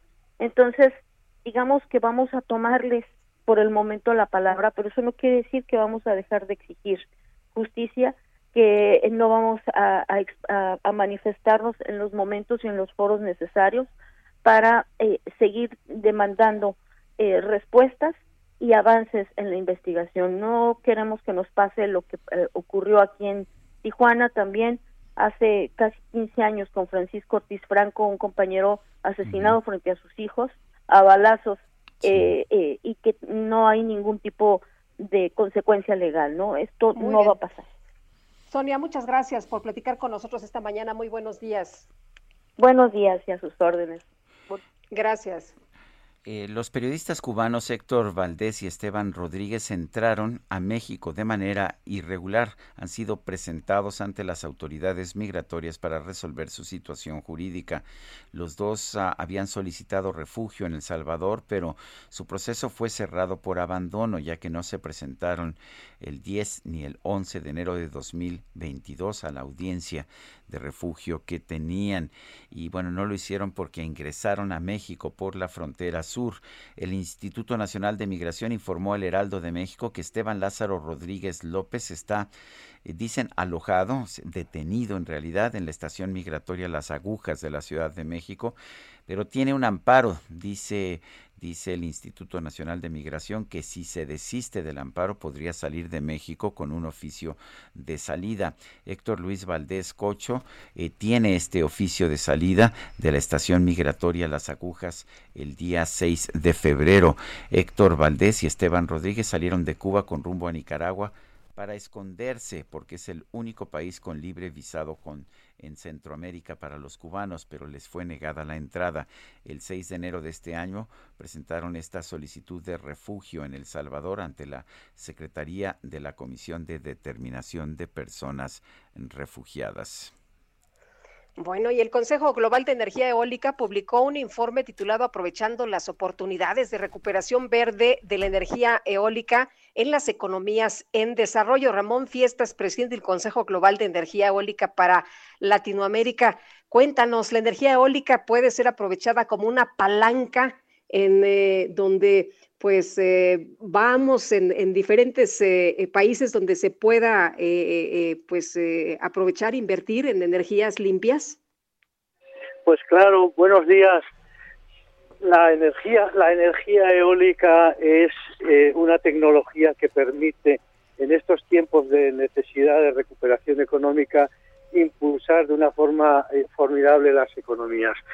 ¿Por qué? Pues porque es la más la más competitiva para producir electricidad y especialmente en algunos países en América Latina que tienen unos recursos eólicos extraordinarios y, entre ellos está México.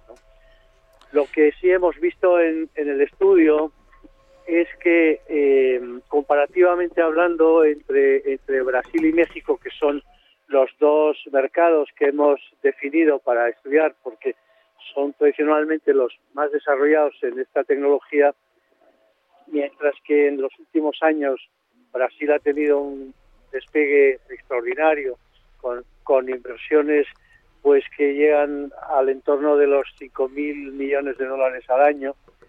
En México pues han decrecido sustancialmente. Y esto pues la verdad es que es algo que es un poco que nos, no, no, no se acaba de entender que los países se alineen con objetivos de, de producción de energías renovables y en el caso de México pues se van en la dirección contraria. Eh, Ra- Ramón, el, ¿cuáles son las medidas que está tomando el gobierno mexicano que están llevándonos en dirección contraria y qué deberíamos estar haciendo?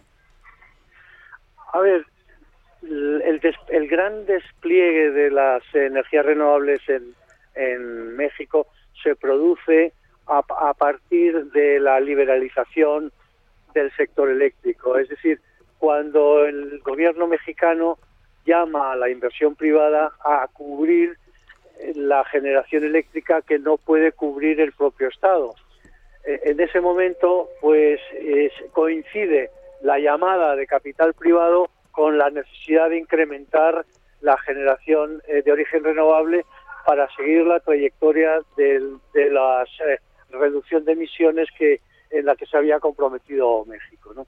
Y esto produce pues un despliegue de las tecnologías que son, digamos, más aptas en México para, para el desarrollo, como son, en este caso, la solar, fotovoltaica y especialmente la eólica.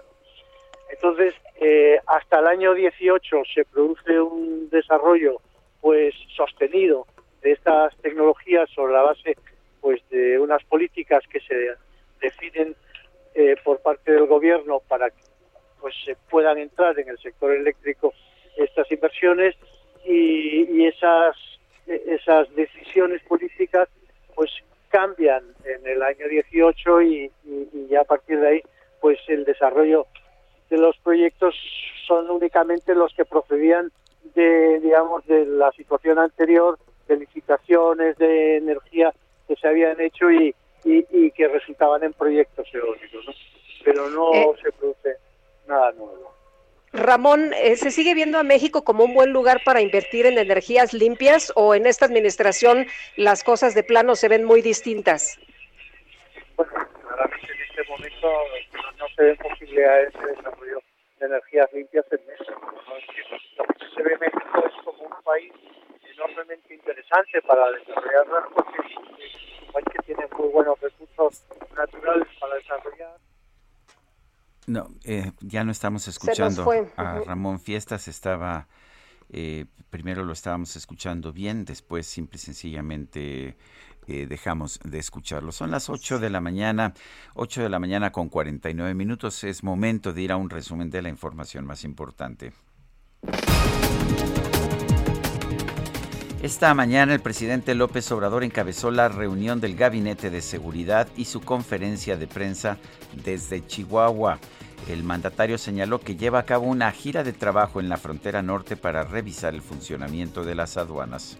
Vamos a estar más tarde en la aduana de Ciudad Juárez. Estamos haciendo un recorrido por toda la frontera para fortalecer las aduanas con la presencia de elementos de la Secretaría de la Defensa, oficiales y tropa, todo esto para seguir combatiendo el tráfico de drogas, el contrabando y garantizar la seguridad. Al señalar que es una medida temporal, el gobernador de Zacatecas, David Monreal, garantizó que a partir de este viernes va a comenzar el pago de sueldos atrasados de los maestros de la entidad.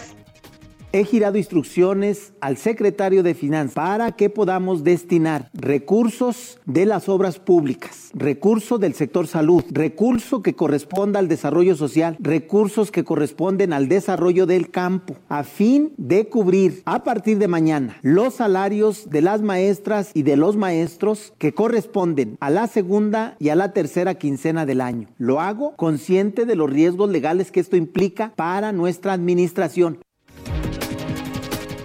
Consciente de los riesgos legales, en realidad es un desvío de recursos, pero pues por otra parte, ¿qué culpa tienen los maestros de que súbitamente se quedaron sin dinero allá en Zacatecas.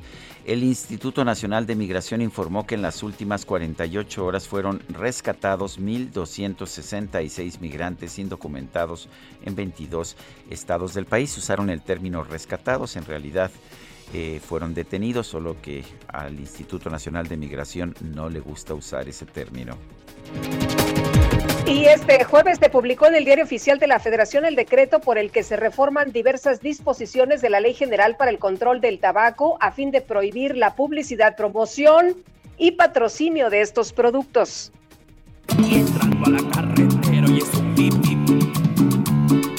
En la seguridad que se trata de mí. El famoso ex luchador de la WWE, John Cena, alcanzó un acuerdo para protagonizar la nueva película live action de El Coyote de los Looney Tunes. La cinta será titulada Coyote contra Acme y contará la historia del coyote emprendiendo una batalla legal contra la marca Acme debido a que sus productos defectuosos le han provocado muchas lesiones al intentar atrapar al correcaminos. Todas ellas ha de fallar. Y ni a base de golpes quiere entender. Si sigue con sus tontas trampas se va a matar. Corre camino. El coyote te va a comer. Bueno, y a esta velocidad del correcaminos nos vamos con Israel Lorenzana, que anda por allá en el Zócalo. Israel, cuéntanos qué pasa por allá. Buenos días. Lupita, muchísimas gracias. Nada más que nosotros andamos en motocicleta corriendo toda la ciudad. Ahí sí tienes razón. Como el correcaminos. Así es, Lupita. Pues fíjate que tenemos información del circuito Plaza de la Constitución. A diferencia de otros días, hoy no hay manifestantes. La circulación está totalmente libre. A partir de 20 de noviembre y con dirección hacia 5 de mayo, hacia la calle de Tacuba, únicamente elementos policíacos en los diferentes cruces marcados con semáforo, por supuesto, ahí manejando la vialidad. También hemos recorrido parte de Izazaga, desde la zona de circunvalación San Pablo y con dirección hacia el ex central Lázaro Cárdenas, hacia Arcos de Belén. Y aquí es donde hemos encontrado algunos asentamientos a la altura de Pino Suárez y 20 de noviembre, pero nada para abandonar esa arteria. Para nuestros amigos automovilistas que van con dirección hacia la zona de Arcos de Belén o más allá, hacia la zona de Bucareli y Cuauhtémoc, pues únicamente hay que anticipar su paso por varios minutos. Lupita, la información que te tengo. Israel, muchas gracias. Muy buenos días. Hasta luego. Y rápido como el correcaminos, vamos con Gerardo Galicia. Adelante, Gerardo. Vámonos rápido, Sergio Lupita, con información de la avenida Canal de Tesontle. Le hemos recorrido prácticamente en toda su extensión. Encontramos un avance realmente aceptable. Es una muy buena opción para poderse mover entre el eje 3 Oriente y la zona del eje 5 Oriente, la avenida Javier Rojo Gómez. La velocidad promedio por arriba de los 40 kilómetros por hora. Y por lo pronto, el reporte. Gracias, Gerardo. Son las 8 de la mañana con 54 minutos. Nuestro número para que nos mande usted mensajes de voz o de texto por WhatsApp es el 55 20 10 96 47. Repito, 55 20 10 96 47. Regresamos.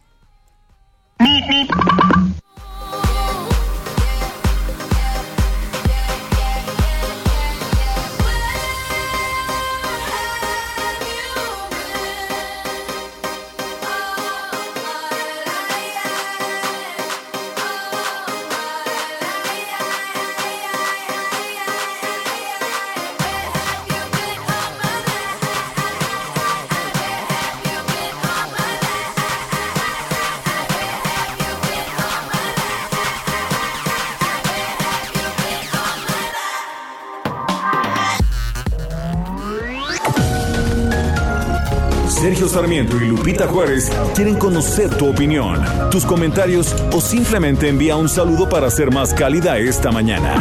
Envía tus mensajes al WhatsApp 5520 109647.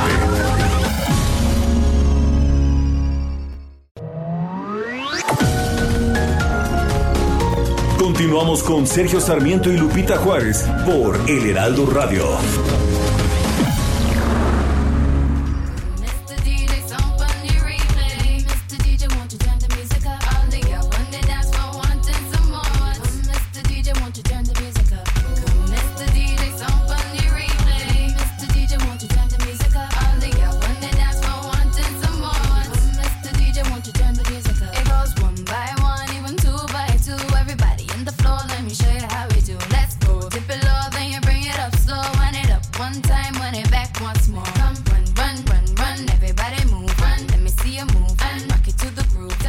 Pues esto se llama Pond Replay. Y bueno, pues es una canción, yo imagino que la debe haber escogido el DJ Kike porque le habla a un DJ. Come Mr. DJ, song, Pond the Replay. Come Mr. DJ, won't you turn the music up? Y bueno, es que ya saben ustedes que el DJ Kike tiene muy buena relación con Rihanna, quien este de febrero va a cumplir 34 años.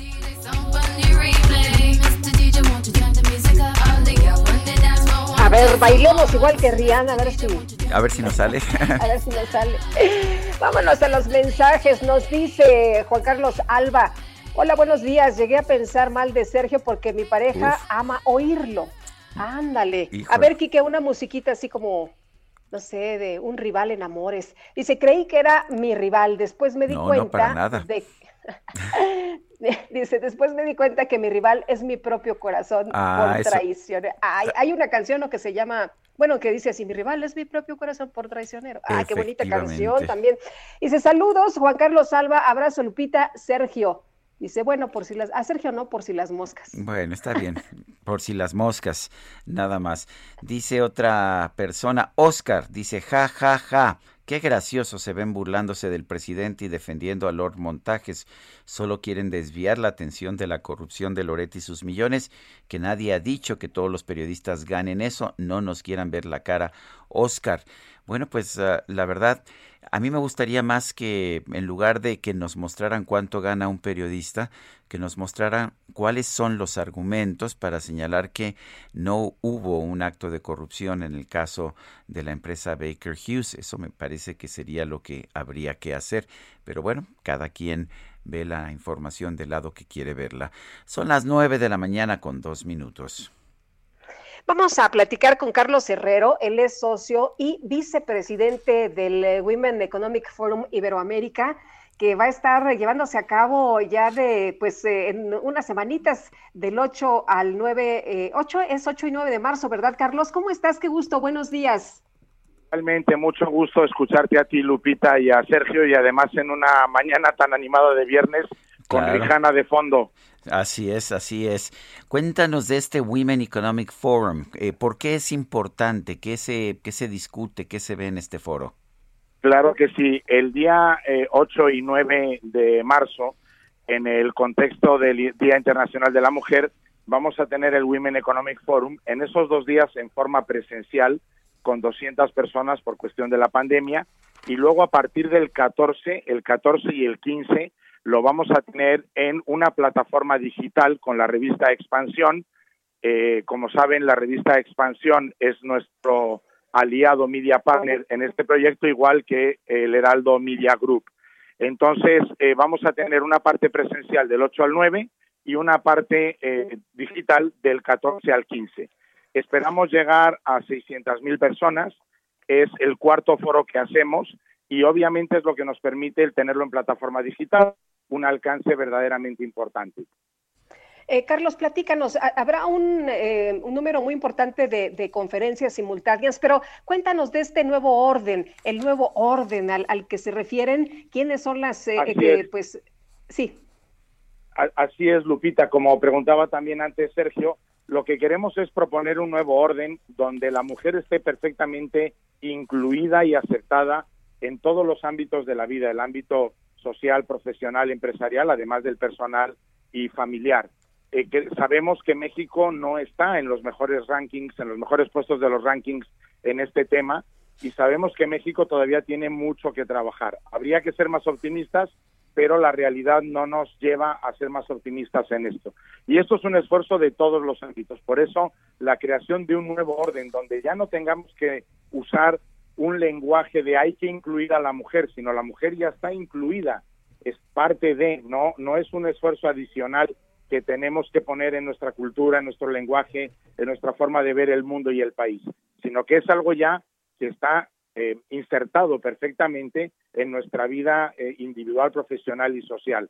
Y de esto es de lo que va a tratar el, el foro este año, el Women Economic Forum Iberoamérica, el nuevo orden en el cual la mujer está perfectamente incluida y nuestra cultura y nuestro lenguaje se cambia y se transforma en ese sentido. Eh, ¿Nos puedes dar algunos nombres de quienes participan, de quienes imparten conferencias?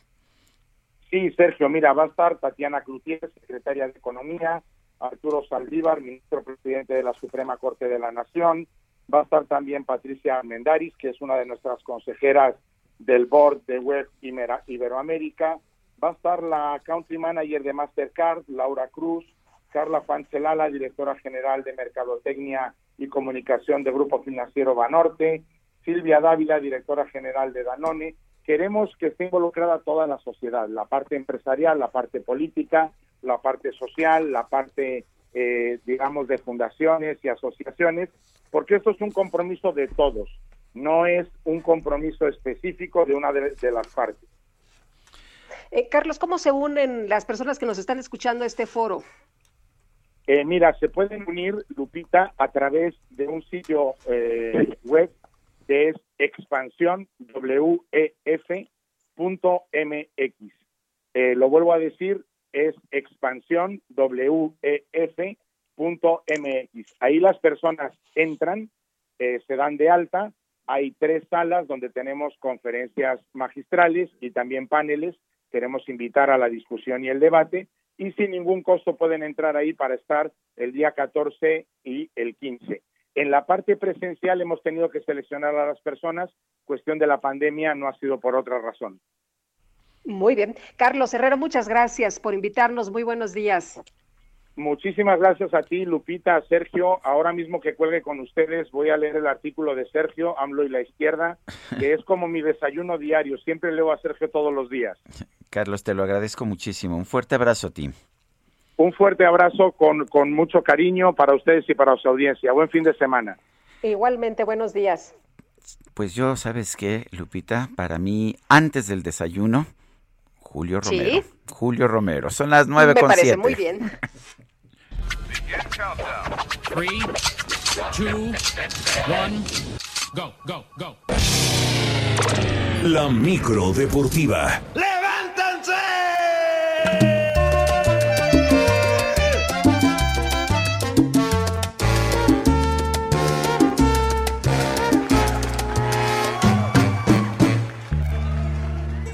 No, pues yo sí me levanto, ¿eh?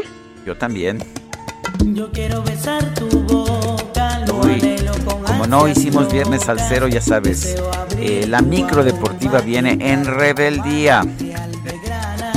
¿Cómo, estás, Julio muy bien, Romero? Muy bien, Sergio Lupita, muy buenos días. Buenos Qué placer días. saludarles.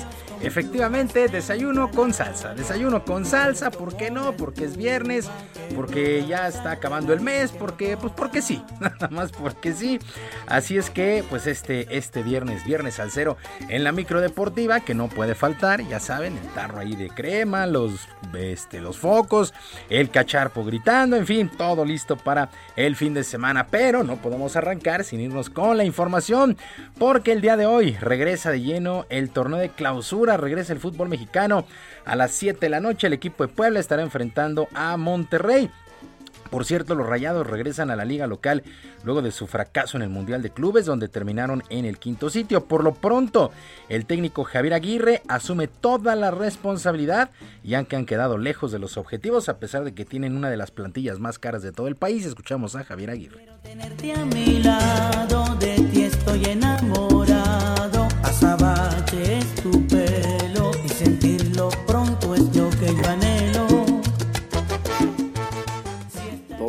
Cuando decidimos abrazar esta profesión, antes o después, estamos sujetos a esto, ¿no? Al entorno y el entorno no te puede, no te debe afectar. Es decir, nosotros, si, si te afecta, entonces no sirves para esto, ¿no?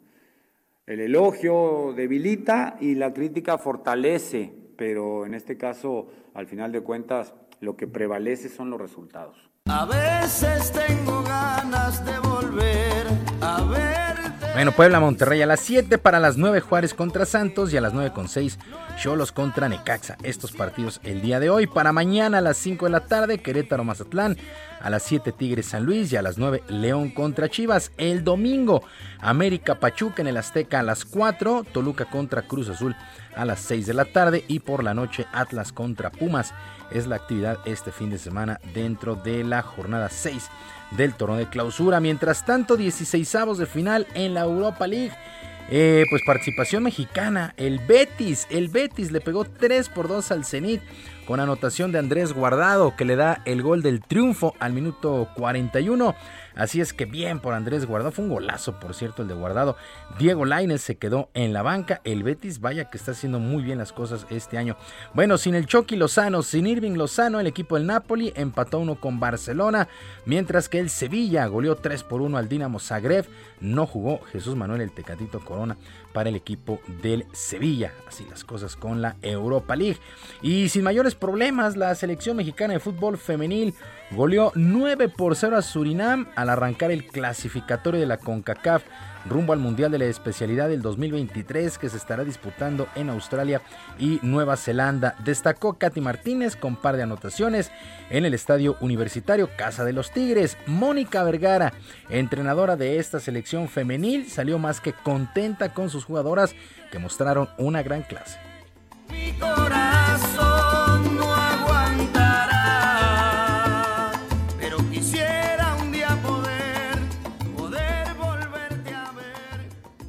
Hoy eh, toda nuestra afición, nuestro país está viendo ese compromiso de nuestra selección, de nuestras jugadoras para que podamos poner el fútbol femenil de nuestro país en otro nivel. Es algo que estamos construyendo, como les repito, todavía tenemos mucho por trabajar, pero es un buen comienzo. Estoy muy orgullosa de las jugadoras y sé que todavía vamos a mejorar muchísimo más. No puedo ser fuerte,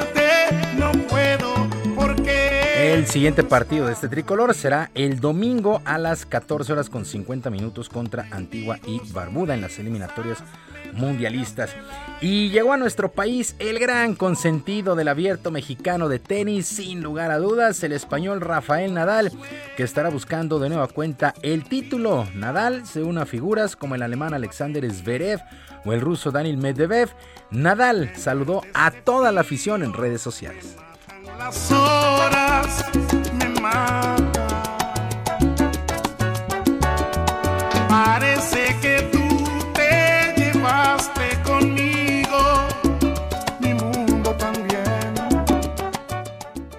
Hola a todos. eh, nada, muy feliz de volver aquí a México. Quería saludar a todos mis amigos mexicanos y nos vemos por aquí durante todos estos días, ¿vale? Un abrazo fuerte a todos. Un beso grande, un beso inmenso, me sostenga, que sea mi alimento. Ay, déjame un beso que me. ¿Sabes qué, mi querido Julio? Está tan buena la lista de jugadores que si sabes contar, a partir del próximo jueves no cuentes conmigo, voy lo a estar supuse. en el abierto Lo, mexicano lo de imaginé, tenis. lo imaginé. La verdad le- es que me encanta ir, me gusta padrísimo. muchísimo. Sí, sí, sí, es un ambiente extraordinario. Afortunadamente ya hay un poquito de más, eh, vamos a ponerlo así, libertad, ¿no? Después de lo que fue el, el año pasado la prueba COVID y la distancia, Sí. fue muy complicado, ha sido muy complicado. Pero la verdad es que seis de los mejores tenistas del mundo estarán presentes, ¿no? La verdad es que es un torneo Y que... además nos falta Nol, Eh, bueno, que va a estar jugando en Qatar, Sí, ¿verdad? sí, sí, ese es el, ese es el, el- el problema que hay. Lo mismo se le atravesaba a Federer, ¿no? Pero Sí. este, eh, no, es un gran evento, es, Es, un es- gran evento. no hay torneo de 500 puntos que tenga que tenga tan buenos jugadores. Y es el mejor de América Latina Sin duda. y eh, pues ha sido clasificado como el mejor de su ir, categoría. Hay que ir. Hay, hay quien dice que es el mejor del mundo de 500 puntos. Eh, yo creo que sí, ¿eh? Yo creo que el, el- el- el- espectáculo, de por sí Acapulco es bellísimo, el lugar es padrísimo, este, las instalaciones son padrísimas, bueno, la verdad es que... eh, Ya, dicen que nos movamos rápido. no, ya, bueno. vámonos, vamos, va- vámonos, pero Acapulco. Ah, sí, eso está ¿No? bien. Bueno, oigan, todo listo para que este fin de semana se lleve a cabo el juego de las estrellas del básquetbol de la NBA con el equipo LeBron James de los Lakers contra el equipo Kevin Durant de los Nets de Brooklyn el domingo a las 7 de la noche. Pero previo este sábado, este sábado por la noche, el mexicano Juan Toscano de los Guerreros de Golden State hará historia, se convertirá en el primer latinoamericano en participar en el famoso concurso de clavadas. Este evento, pues es todo un clásico, pues desde que se instaló en 1984. Es México-americano Juan Toscano, pero ha jugado con la selección nacional, jugó en la Liga Nacional de Básquetbol Profesional, así es que habrá que ver a Juan Toscano en este concurso de clavadas el día de mañana por la noche. Sergio Lupita, amigos del auditorio, la información deportiva este viernes, eh, redes sociales, en Twitter estoy en arroba jromerohb, en arroba jromerohb, además de nuestro canal de YouTube, Barrio Deportivo, Barrio Deportivo en YouTube de lunes a viernes a las 7 de la noche. Yo les dejo un gran abrazo y por supuesto un mejor fin de semana.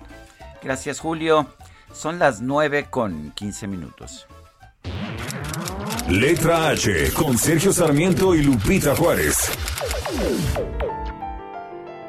Mónica Soto y Casa, qué gusto saludarte en este viernes. ¿Cómo estás? Buenos días. Hola, hola Lupita, muy buenos días. Hola Sergio, buenos días. Estoy muy bien. También voy al tenis, qué casualidad. Muy bien. es, Y bueno. es un espectáculo maravilloso. Absolutamente, y más con Rafa Nadal ahí, bueno. Bueno, pues este viernes de lectura, contrario a mi costumbre de recomendarles libros de, de ficción, les quiero recomendar uno de esos que te cambian la vida. Se llama Tal como eres de Emily Nagoski. La, es tiene mucho más sentido su, su título en inglés, Come as You Are, pero bueno, en español nos, nos lo tradujeron así y no importa, lo que importa es lo que viene adentro del libro. Este es un ensayo el motivo y el pretexto para eh, hablar acerca de esto es hablar sobre la vida sexual de las mujeres, con las últimas investigaciones relacionadas con los órganos sexuales, el cerebro, el deseo, las reacciones corporales e intelectuales, pero la verdad es que va muchísimo más allá. Todo eso muy bien documentado, sin dejar de lado la parte vivencial y emocionante, porque utiliza de ejemplo a tres de sus pacientes como terapeuta. Entonces nos entrega un libro muy intenso y con mucho sentido del humor. Les voy a citar un poquito que dice, porque, por- porque es de lo que más me gustó. Dice, el día que naciste, el mundo pudo elegir qué era lo que te iba a enseñar acerca de tu cuerpo. Pudo haberte enseñado a vivir en, en tu cuerpo con confianza y alegría. Pudo haberte enseñado a vivir con tu cuerpo y tu sexualidad co- como unos regalos muy hermosos. Sin embargo, te enseñó a, a sentirte crítica y satisfecha con tu sexualidad y tu cuerpo. Te enseñó a valorar y esperar de, de tu sexualidad algo que no coincide con lo que realmente es te contó una historia acerca de lo que iba a suceder en tu vida sexual y era una historia falsa, te mintió. Por eso, Sergio Lupita, este es un libro que todas las mujeres deberíamos leer, mi- mientras más jóvenes mejor, en la adolescencia, en a los 20, porque tenemos en las manos esta posibilidad de vivir una existencia mucho más plena y satisfactoria y más libre y bueno, la información siempre nos da poder y siempre nos ayuda a estar mucho más cómodas con las personas que somos porque todos somos diferentes y yo creo que no vale la pena dejar pasar más tiempo para que eso suceda. Por eso se los recomiendo este viernes de lectura, tal como eres de Emily Nagoski. Estoy segura que les va a sacar algunas lágrimas como a mí y bueno, si no, ya me dirán también si no les gustó. ¿Cómo ven, Sergio Lupita? Pues me parece muy bien. Muchas gracias, Mónica. A ustedes tengan un muy, muy hermoso fin de semana. Muy Hasta bien. luego, buenos días. El 6 de junio de 2021, la mexicana Paola ah, Shitekat Sedas, repito, Paola Shitekat Sedas, quien trabajaba en el comité organizador del Mundial de Fútbol de Qatar, sufrió un abuso sexual. Pero en lugar de castigar al agresor, las autoridades de ese país le impusieron a ella una condena de 100 latigazos y de 7 años de cárcel eh, lo que, lo que la hizo salir de ese país, huir de ese país. Eh, Paola Shitekat Sedas, eh, científica conductual, está en la línea telefónica. Eh, Paola, gracias por tomar nuestra llamada. A ver, cuéntanos, parece increíble que sigamos viendo ese tipo de actitudes medievales, pero pues sabemos que es una realidad allá en, en los países árabes. Cuéntanos. Hola, ¿qué tal? Em, bueno, pues eh, sí, eh, en, en, en, en Qatar em, a veces se administran castigos corporales. Eh, la verdad es que yo he tratado de no meterme con la, eh, la- el derecho de autodeterminación de Qatar y su soberanía. Sé que no voy a cambiar eso. No comparto eh, eh, naturalmente su, su, su, eh, su interpretación de la, de la ley islámica, pero a mí lo que lo que realmente me, me, me ha lastimado ha sido pues la, la indiferencia de las autoridades mexicanas que quienes son la, la, son quienes sí podrían hacer algo eh, al respecto Eh, Paola, pasaste de, víctima a ser una persona señalada prácticamente y a mí lo que me sorprende de todo esto es que, como tú dices, eh, hubo por ahí eh, eh, apoyo a medias y pues lo que te propusieron fue darle carpetazo casándote con tu agresor, casándote con el pues con el agresor sexual. Cuéntanos, ¿qué fue exactamente lo que pasó? Tú tenías confianza en una persona que creías tu amigo que entra a tu dormitorio, que abusa eh, sexualmente, eh, lo denuncias, pero parece que las cosas eh, no, no son como uno pudiera pensar, que se investiga, se le mete a la cárcel y, y se hace justicia. Sí, eh, quiero puntualizar primero que la, la agresión solamente fue física, no fue no fue sexual, pero el, el agresor argumentó que existía una relación entre nosotros. Eh, yo fui a denunciar con un reporte forense las, las heridas y los, los, los golpes que, que, que tenía y, y el agresor, eh, pues pensando que eso serviría a su favor como un atenuante, dice que existe un- una relación entre nosotros y eso eh, pues abre un caso de investigación eh, en mi contra por parte del Estado de Qatar y, y la abogada que, que, que tuve que contratar y cuyos servicios pues tuve que eh, yo tuve que pagar ese, ese costo tuve que asumirlo eh, yo eh, me, me dijo en cierto punto pues si quieres eh, terminar con esto rápido cásate con el agresor y esto yo sé que es, sí es convención eh, en, en, en, en Qatar. Cuando hay mujeres que se encuentran eh, en, un, en, en un caso similar, eh, se les presenta un papel en árabe, que pues es un certificado de, matrimonio así hecho así express, lo firman y ya se acabó el caso. Y a mí pues lo que me sorprende pues es esa normalización de la violencia, como obligarte a crear un vínculo con tu agresor a través de un contrato matrimonial. Eh, ¿cuál, ¿Cuál fue cuál fue precisamente la actitud del gobierno mexicano? ¿En qué se te apoyó? ¿En qué no se te apoyó? Cuéntanos un poco de eso.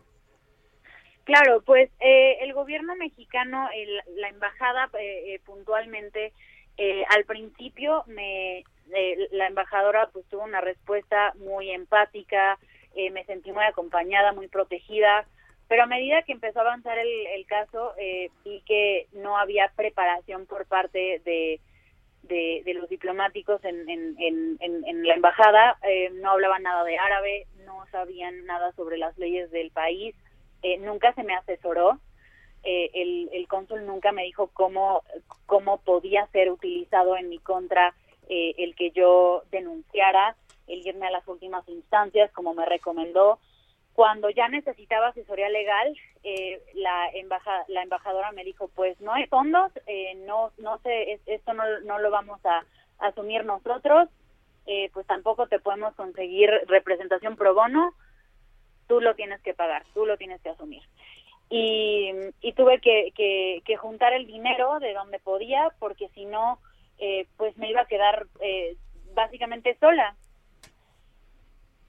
Y, y, y pues supongo que eso, eso no fue por, por, por malicia, por mala intención, sino por una falta de preparación, por una este falta de, de- capacidad, pero eh, cuando cuando realmente me, me sorprendí fue eh, en el momento en el que yo acudí a la a la Dirección de Protección para Mexicanos en el Exterior para para eh, pues externar mi descontento con, con todas las, las falencias de la, de la embajada y que solamente como respuesta recibí un machote con eh, y después de 10 días eh, recibí un machote con, con, con lo que había pasado así que como que con la cronología eh, que le había mandado el cónsul a la, a la, a la dirección y, sin, y haciendo caso omiso a mis inquietudes y después de eso no pude conseguir ningún tipo de contacto por parte de, eh, de, la, de la Secretaría, de la Cancillería.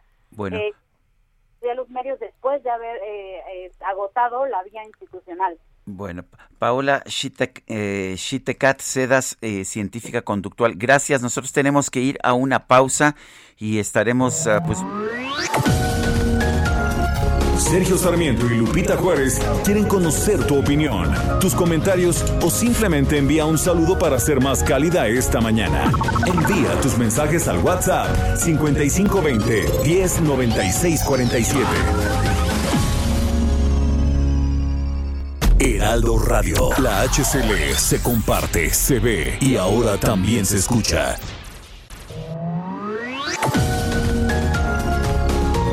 Continuamos con Sergio Sarmiento y Lupita Juárez por El Heraldo Radio.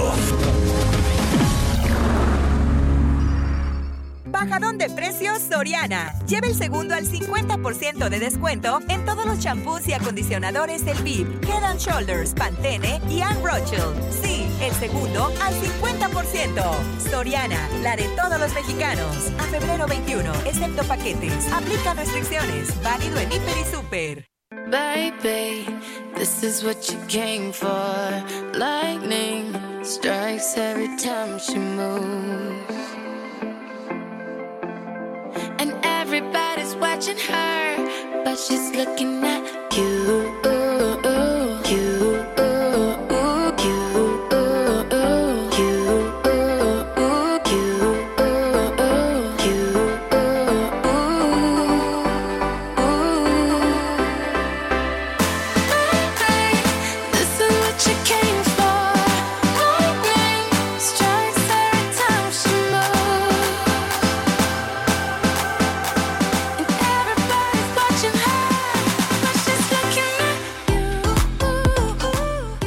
Seguimos escuchando música de Rihanna, quien va a cumplir años este fin de semana, este próximo domingo cumplirá 34 años.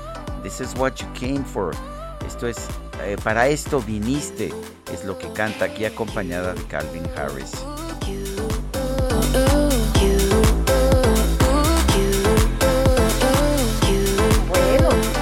Hemos tenido a lo largo de la mañana un montón de llamadas para decirnos que sí subieron las casetas. Dice Rafael Luen- eh, Luengas que él en la caseta 91 que va de Ojo de Agua hacia la Ciudad de México, el año pasado cobraban 30, ahora están haciendo un cobro de 39, de 39 pesos. Le cobraron el día 15 de febrero del 2022 y hoy eh, pasó y le cobraron 37, mentira que le bajaron el cobro a las casetas, envía comprobantes y bueno, pues desde tempranito muchas personas nos han dicho que eh, esto de que, de que se retiró el, el cobro, el aumento a las casetas, esto no ha sido así. Dice otra persona, en mi opinión no veo por qué tanto desgaste con el sueldo de los periodistas. Es un trabajo que hacen y cada compañía sabrá cuánto es el sueldo que destinan. No entiendo esta postura, es un empleo y está remunerado. No tienen que continuar con este discurso. Lo que hay que hacer es que los servidores públicos expliquen y aclaren el conflicto de interés, de dónde sacan el dinero para todos los negocios del hijo del señor López y de sus familiares. Los periodistas de ninguna forma deben de dar cuentas de sus ingresos, cada uno paga los impuestos y eso es todo, nos lo dice Claudia Gallardo. Son las nueve con treinta y tres minutos. En Soriana, lleva siempre lo mejor. Carne de res para asar a 149 pesos el kilo. O huevo blanco precisísimo de 30 piezas a 59.90. Y melón o chile jalapeño a 22.80 el kilo. Soriana, la de todos los mexicanos. A febrero 20, aplican restricciones. Válido en Hiper y Super. Bueno, pues deben de dar a conocer sus sueldos porque son periodistas que no apoyan al pueblo, es lo que dijo hoy el presidente en la mañanera. Y bueno, pues agregó, agregó a más periodistas a esta lista, no nada más a Carlos Loret. Fue localizado en Jalisco y todo el mundo se sorprendió el día de ayer. Un adolescente que había sido robado de recién nacido, todavía no tenía ni 24 horas cuando una supuesta enfermera, Adriana Luna, llegó y se lo llevó. Cuéntanos de este joven que ya pues se reunió con sus padres. Sergio, Lupita, auditorio, les mando un fuerte abrazo y qué bueno que tenemos buenas noticias. Esto es prácticamente un milagro. Hace casi 16 años, Rosalía, imagínense la recién parida, lloraba el robo de su bebé en una clínica en la 45 del Seguro Social en Guadalajara. Era entre un sentimiento de culpa porque ella misma le había entregado a su bebé a una mujer, supuestamente una enfermera, que lo llevaría a los funeros. El caso es que el niño fue robado. Al paso de los años, su corazón de madre le decía que su hijo estaba vivo y no cejó de buscarlo por todo el país. Solía portar un dibujo del rostro que podía tener su hijo Chavita ya a los 16 años. Hace unos días la familia recibió una llamada anó- anónima. Se le dijo a Yacir Macías, quien es el padre, que su hijo estaba vivo y se le dejó en un sitio la carpeta con fotos del menor y también la ubicación. Ellos dieron parte a las autoridades, se desplegó un operativo, se lo, se lo ubicó en el salto. Entonces, Sergio Lupita Auditorio, imagínense cuando elementos del grupo de búsqueda de Zapopan le dan la noticia a Yacir, su papá, las pruebas de ADN dieron 99.99% de compatibilidad. Chavita estaba vivo, residía en el municipio del Salto, aquí en parte de la zona metropolitana de Guadalajara. Él tenía otra familia. Sí es el mismo que fue robado a su mamá en el 2005, así lo confirma la prueba genética. La familia no quiere más investigaciones, está abrumada y ustedes se imaginarán, solo quiere darle la bienvenida a casa y recuperar esos 16 años. Lo que más les importa es que está vivo y tiene buenas condiciones de salud. Ya se imaginarán la algarabía en toda la familia. Vamos a escuchar las palabras del tío de Chavita. no sé, este, la verdad estamos llenos de emoción y más que nada, pues conocer a, a mi sobrino, ¿no? La verdad, su lugar siempre lo hemos tenido y aquí estamos, gracias a Dios. Sabemos que es un milagro. Y sí, es un milagro. Ahora el reto es adaptarse al jovencito, darle la bienvenida a su verdadero vínculo biológico, obviamente muchachos acompañados de especialistas en la salud mental. Sin embargo, en la Fiscalía General de Jalisco, la carpeta de investigación sigue abierta para conocer qué fue lo que pasó y sobre todo quién o quiénes robaron al bebé hace 16 años. Pero hoy empieza una nueva etapa en la familia. sobre todo para la familia que de manera incansable trató de localizar a este muchachito. Muchas gracias, Adriana Luna. Buenos días. Gracias, muy buenos días a todos. Luego de cumplir 13 años y un mes en la cárcel, podría ser liberado Santiago Mesa. ¿Se acordará usted del pozolero? Este hombre que disolvió los cuerpos de más de, de, de más de 100 personas en campos de los Arellano Félix. Fernando Osegueda es presidente de la Asociación Unidos por los Desaparecidos de Baja California. Parece una pena, una condena pues muy muy leve, ¿no? 13 años para una persona que cometió estos crímenes, para el pozolero. Fernando, cuéntanos por qué sería tan breve esta sentencia. Eh, buenos días a ti y a todo tu auditorio. Gracias por la invitación. Sí, mira, este, eh, la situación de Santiago Mesa, como usted sabe, fue una situación que impactó aquí al, al estado de Baja California, porque pues eh, desintegró mínimo 300 cuerpos en ácido. La ley, eh, pero este, por los delitos que fue procesado, fueron de delincuencia organizada, inhumación clandestina y asociación delictuosa. Esos delitos, la, la pena en el Código Penal nos marca que son de 5 a 8 años y la delincuencia organizada en su nivel de participación. Eh, nosotros nos enteramos por familiares de las víctimas que ya estaba pronta su liberación este, de Santiago Mesa. Entonces esto causó indignación en todos los colectivos de aquí de Baja California, las madres y los padres de familia, pues este, pues muy consternados por esa situación, situación porque si bien es cierto no estamos de acuerdo, la ley pues se tiene que cumplir y es la ley y son los tiempos que se tienen que cumplir para que cumpla su proceso legal. Nosotros nos preocupa que de alguna manera salga y retome sus actividades que había estado trabajando. Santiago Mesa empezó a deshacer cuerpos desde 1984 eh, por órdenes del cartera de Llano Félix y este, iniciaron con, con pruebas de piernas de cerdo que las cocían con este con sosa cáustica y las dejaban a fuego 24 horas. Ese era el procedimiento. Posteriormente empezaron a hacer este en estos tambos de, de acero galvanizado, metían los cuerpos y se, se cocían durante 24 horas y después eran depositados en, en las fosas clandestinas que hemos encontrado al transcurso de estos años. La Fiscalía General de la República estuvo presente aquí con nosotros y se llevó alrededor de 12 mil a 15 mil piezas dentales y óseas.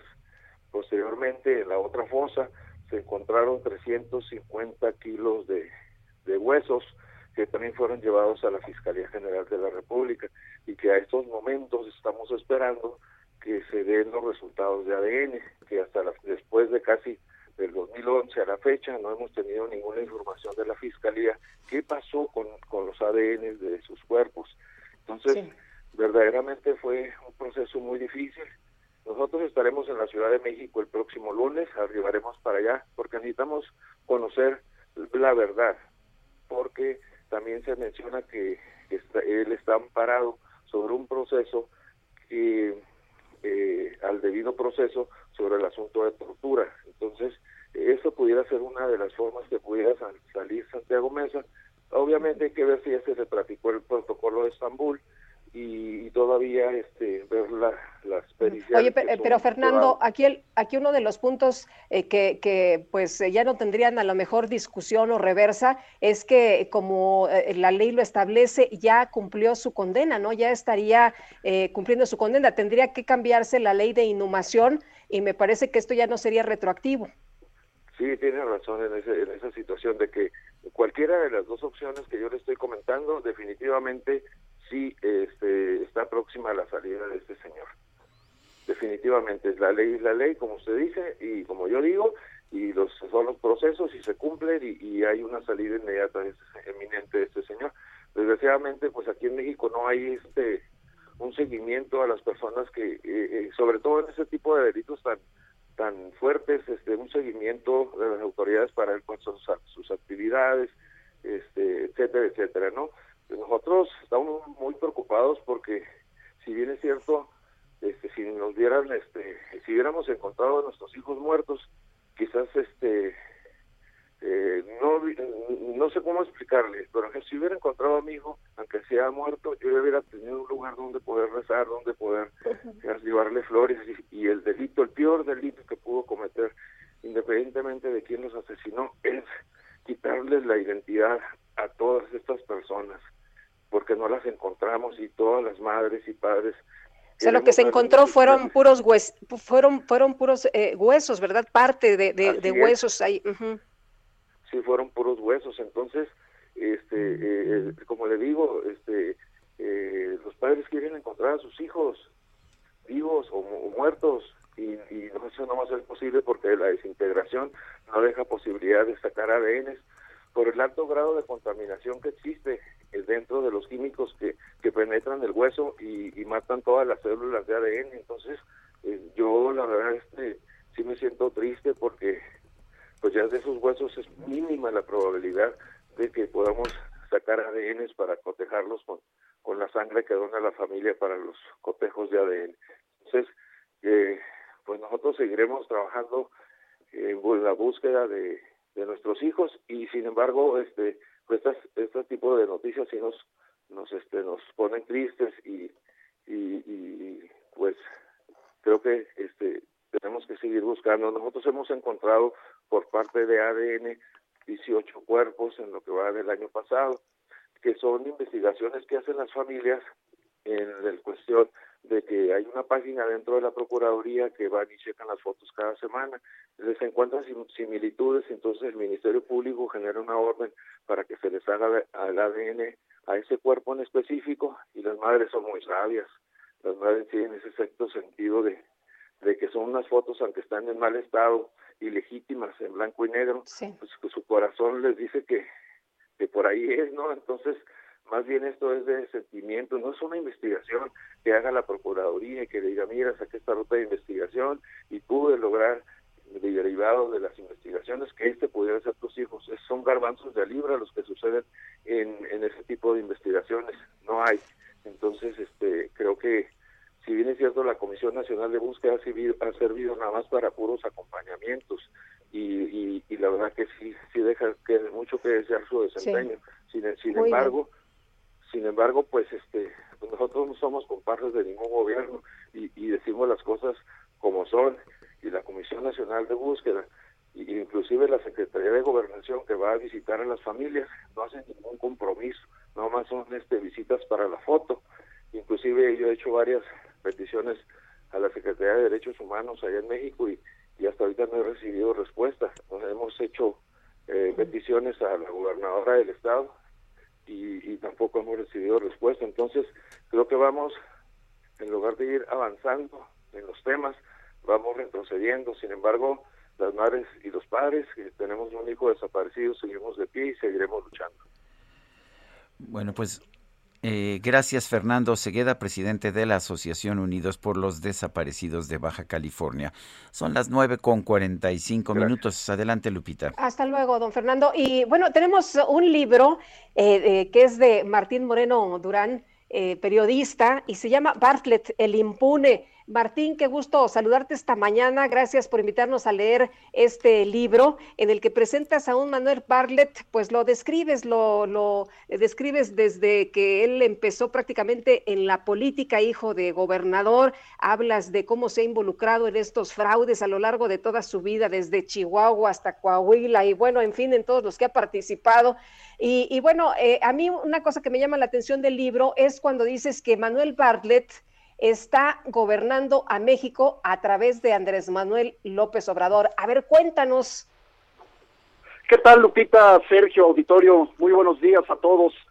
Pues sí, de alguna manera en el libro reflejo, y no es opinión, Lupita, esto es importante, no es opinión, sino un comparativo de los eh, pensamientos políticos, de las tendencias ideológicas, una comparación que hago en este libro con los discursos tanto de López Obrador como Manuel como Manuel Bartlett eh, es una comparación y de ahí sale esta conclusión que en al menos dos vectores, al menos en dos campos, en el campo energético y en el campo electoral, eh, Manuel Bartlett está gobernando México a través de Andrés Manuel López Obrador, no en una totalidad de gobierno, no en una eh, en un gobierno eh, eh, eh, en su en su aspecto total, no, simple sencillamente en los dos aspectos que yo que yo subrayo, en el aspecto energético y en el aspecto electoral, es una influencia muy grande la que tiene Manuel Bartlett sobre López Obrador. Eh, Martín, señalas que, que Manuel Bartlett es un sobreviviente, un dinosaurio que ha sobrevivido durante 51 años. Efectivamente, ¿cómo empezó su carrera política y cómo ha hecho para pasar del viejo PRI a la nueva Morena? Mira, Sergio, el Manuel Bartlett nace políticamente, por así decirlo, en la Secretaría de Gobernación.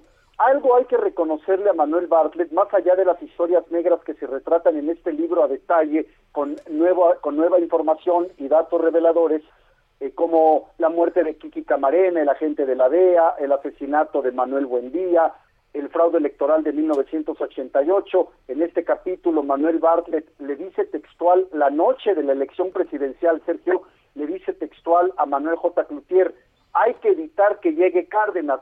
¿Por qué se lo dice a Cloutier, Sergio? Pues porque quería que denunciara penalmente a José Newman Valenzuela, el director, de- el director del Registro Federal de Electores, que lo denunciara eh, penalmente ante la Procuraduría General de la República por un delito muy peculiar que es fraude electoral. Así ocurrió cuatro días después de la elección. Manuel J. Cloutier denunció a José Newman Valenzuela con- eh, por el delito de fraude electoral. Bueno, si hay algo que reconocerle a Manuel Bartlett es la astucia política, esa astucia política que siempre le permitió sobrevivir en los últimos siete sexenios, de- desde prácticamente Miguel de la Madrid, cuando fue secretario de Gobernación hasta nuestros días. Ha sabido hacer alianzas, Sergio, con quien tenía que hacer alianzas. Ha sabido eh, eh, eh, estar cerca del paraguas del poder presidencial con Carlos Salinas de Gortari no era de su grupo político, no pertenecía a su grupo, pero sí supo aliarse con él para ser primero secretario de Educación Pública y luego gobernador de Puebla. En el libro explico los diálogos, las charlas, cómo se dio esa alianza entre Bartlett y, Carlos Salinas de Gortari y cómo en 2006-2007 logra aliarse con, Manuel- con López Obrador para presentarle un proyecto de reforma energética que le permite sobrevivir hasta, hasta estos días, Sergio. Eh, Martín, hablas de, de las lealtades, ¿no? De, de Manuel Bartlett, que eso lo ha per- le ha permitido, pues, jugar prácticamente con todos los eh, presidentes de la República. La lealtad ciega. La lealtad y la traición también. Eh, Manuel Bartlett aprendió desde muy joven, bien decías tú en la introducción de este, de este libro, Lupita, hijo de gobernador, aprendió muy joven Manuel Bartlett a saber que la política es un juego de intereses. En política no hay amigos, hay intereses, y ese ha sido el lema que a lo largo de su trayectoria ha hecho López, este Manuel Bartlett. Manuel Bartlett le ha sido leal por así decirlo, a Miguel de la Madrid, le fue leal en su momento por conveniencia a Carlos Salinas de Gortari, con los gobiernos del PAN se protegió en el poder legislativo, le ha sido leal a, López Obrador. Y fíjate qué curioso, Lupita, hoy que tanto se habla de que los que no piensen como piensa el actual eh, eh, la actual corriente política que nos gobierna, reflejada en la 4T, son traidores a la patria, lo ha dicho el propio López Obrador, lo dijeron los senadores del PAN. Esta, este concepto, Lupita, de traidores a la patria es de Manuel Bartlett, y aquí viene en este libro. Miren este libro cómo Manuel Bartlett, en comparaciones que he hecho de sus discursos políticos, tanto de Bartlett como de López Obrador, cómo esa, esa frase dura, esa frase cruda, cruel inclusive, que son traidores a la patria es de Manuel Bartlett y esa frase la ha retomado hoy el gobierno de López Obrador. Tiene mucha influencia Manuel Bartlett sobre López Obrador y en reuniones en Palacio Nacional, así lo, escribo en el libro, en reuniones en Palacio Nacional, eh, López Obrador escucha en silencio a Manuel Bartlett, es el único que no interrumpe cuando hay reuniones y es definitiva esta influencia, tanto política como ideológica, de Bartlett sobre López Obrador. Muy bien, pues Martín, muchas gracias por invitarnos a leer Bartlett, El Impune, este nuevo libro. No, gracias a ti, Lupita, gracias Sergio, al auditorio, sobre todo un saludo muy afectuoso por el espacio que le brindan a mis libros. Les mando un saludo muy afectuoso a todos, Lupita, Sergio. Gracias. Buenos días. Son las 9.51, vamos a un resumen de la información. En su mañanera en el estado de Chihuahua, el presidente López Obrador denunció que el senador republicano Ted Cruz critica a su gobierno por defender los derechos de los mexicanos que viven en los Estados Unidos. Es eh, natural que este senador de Texas, que no está de acuerdo con nosotros, se exprese como lo hizo. Él está en contra de la política que estamos llevando a cabo en favor del pueblo de México y en defensa de los mexicanos que trabajan y viven honradamente en Estados Unidos. Entonces es de esperarse. Bueno, por otro lado, el presidente reiteró su llamado para que los periodistas famosos accedan a dar a conocer cuánto ganan al mes. Mejor sería que él aceptara dar a conocer cuánto gana y otros, Jorge Ramos, López Dóriga, Ciro Gómez Leiva, Carmen Aristegui, cuánto ganan, porque nos vamos a quedar anonadados, sorprendidos. La gente no tiene una idea de cuánto ganan estas eh, personalidades que no defienden al pueblo, les pagan todo ese dinero para defender intereses creados. En este espacio, Sonia de Anda, integrante del colectivo Yo sí soy periodista, lamentó que el presidente López Obrador exonere al exgobernador de Baja California, Jaime Bonilla, ante los señalamientos en su contra por el asesinato de la periodista Lourdes Maldonado. Una negativa a bote pronto se siente de esa manera, cuando en realidad debería de ser con toda la honestidad del mundo y decirnos, bueno, yo tengo evidencia de que no es él, ¿no? En ese caso, que lo diga prácticamente el, el, mandatario está haciendo una exoneración sin haber considerando todavía que aún se le debe de haber hablado, que no entendemos ni siquiera por qué siendo uno de los principales sospechosos públicamente, aunque todos los caminos nos llevan a Bonilla, que lo cierto es que no ha sido ni siquiera eh, convocado a comparecer. La Secretaría de Energía publicó en el Diario Oficial de la Federación un acuerdo que elimina el otorgamiento de nuevos permisos de importación o exportación de petrolíferos por 20 años, estableciendo un máximo de 5 años. La Casa Blanca informó que esta tarde el presidente de los Estados Unidos, Joe Biden, va a sostener una llamada telefónica con los líderes de la OTAN para hablar sobre la acumulación de tropas rusas en la frontera con Ucrania. Y las autoridades del Reino Unido llamaron a la población a mantenerse en sus casas ante el paso de la tormenta Eunice, considerada la más grande que azota el país en las últimas tres décadas. Les voy a contar la historia de un compa muy popular. Bueno, pues la Sociedad de Efectos Visuales anunció que va a otorgar su premio a la excelencia creativa al cineasta mexicano Guillermo del Toro. La presidenta del organismo, Lisa Cook, aseguró que Guillermo es una fuerza creativa increíble y su trabajo es una rica fuente de inspiración para las futuras generaciones de artistas e innovadores. Y se nos acabó el tiempo, Guadalupe. Buenos días para todos, pásenla bien. Hasta mañana y nos escuchamos el lunes. Gracias de todo corazón. And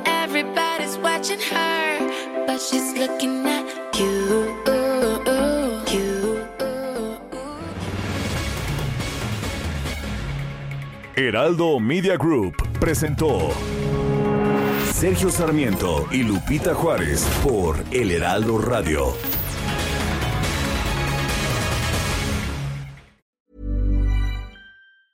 Hi, I'm Daniel, founder of Pretty Litter. Did you know cats tend to hide symptoms of sickness and pain? I learned this the hard way after losing my cat, Gingy. So I created Pretty Litter, a health monitoring litter that helps detect early signs of illness by changing colors, saving you money and potentially your cat's life. Pretty Litter is veterinarian developed, and it's the easiest way to keep tabs on your fur baby's health right at home. Go to prettylitter.com and use code ACAST for 20% off your first order and a free cat toy. Terms and conditions apply. See site for details.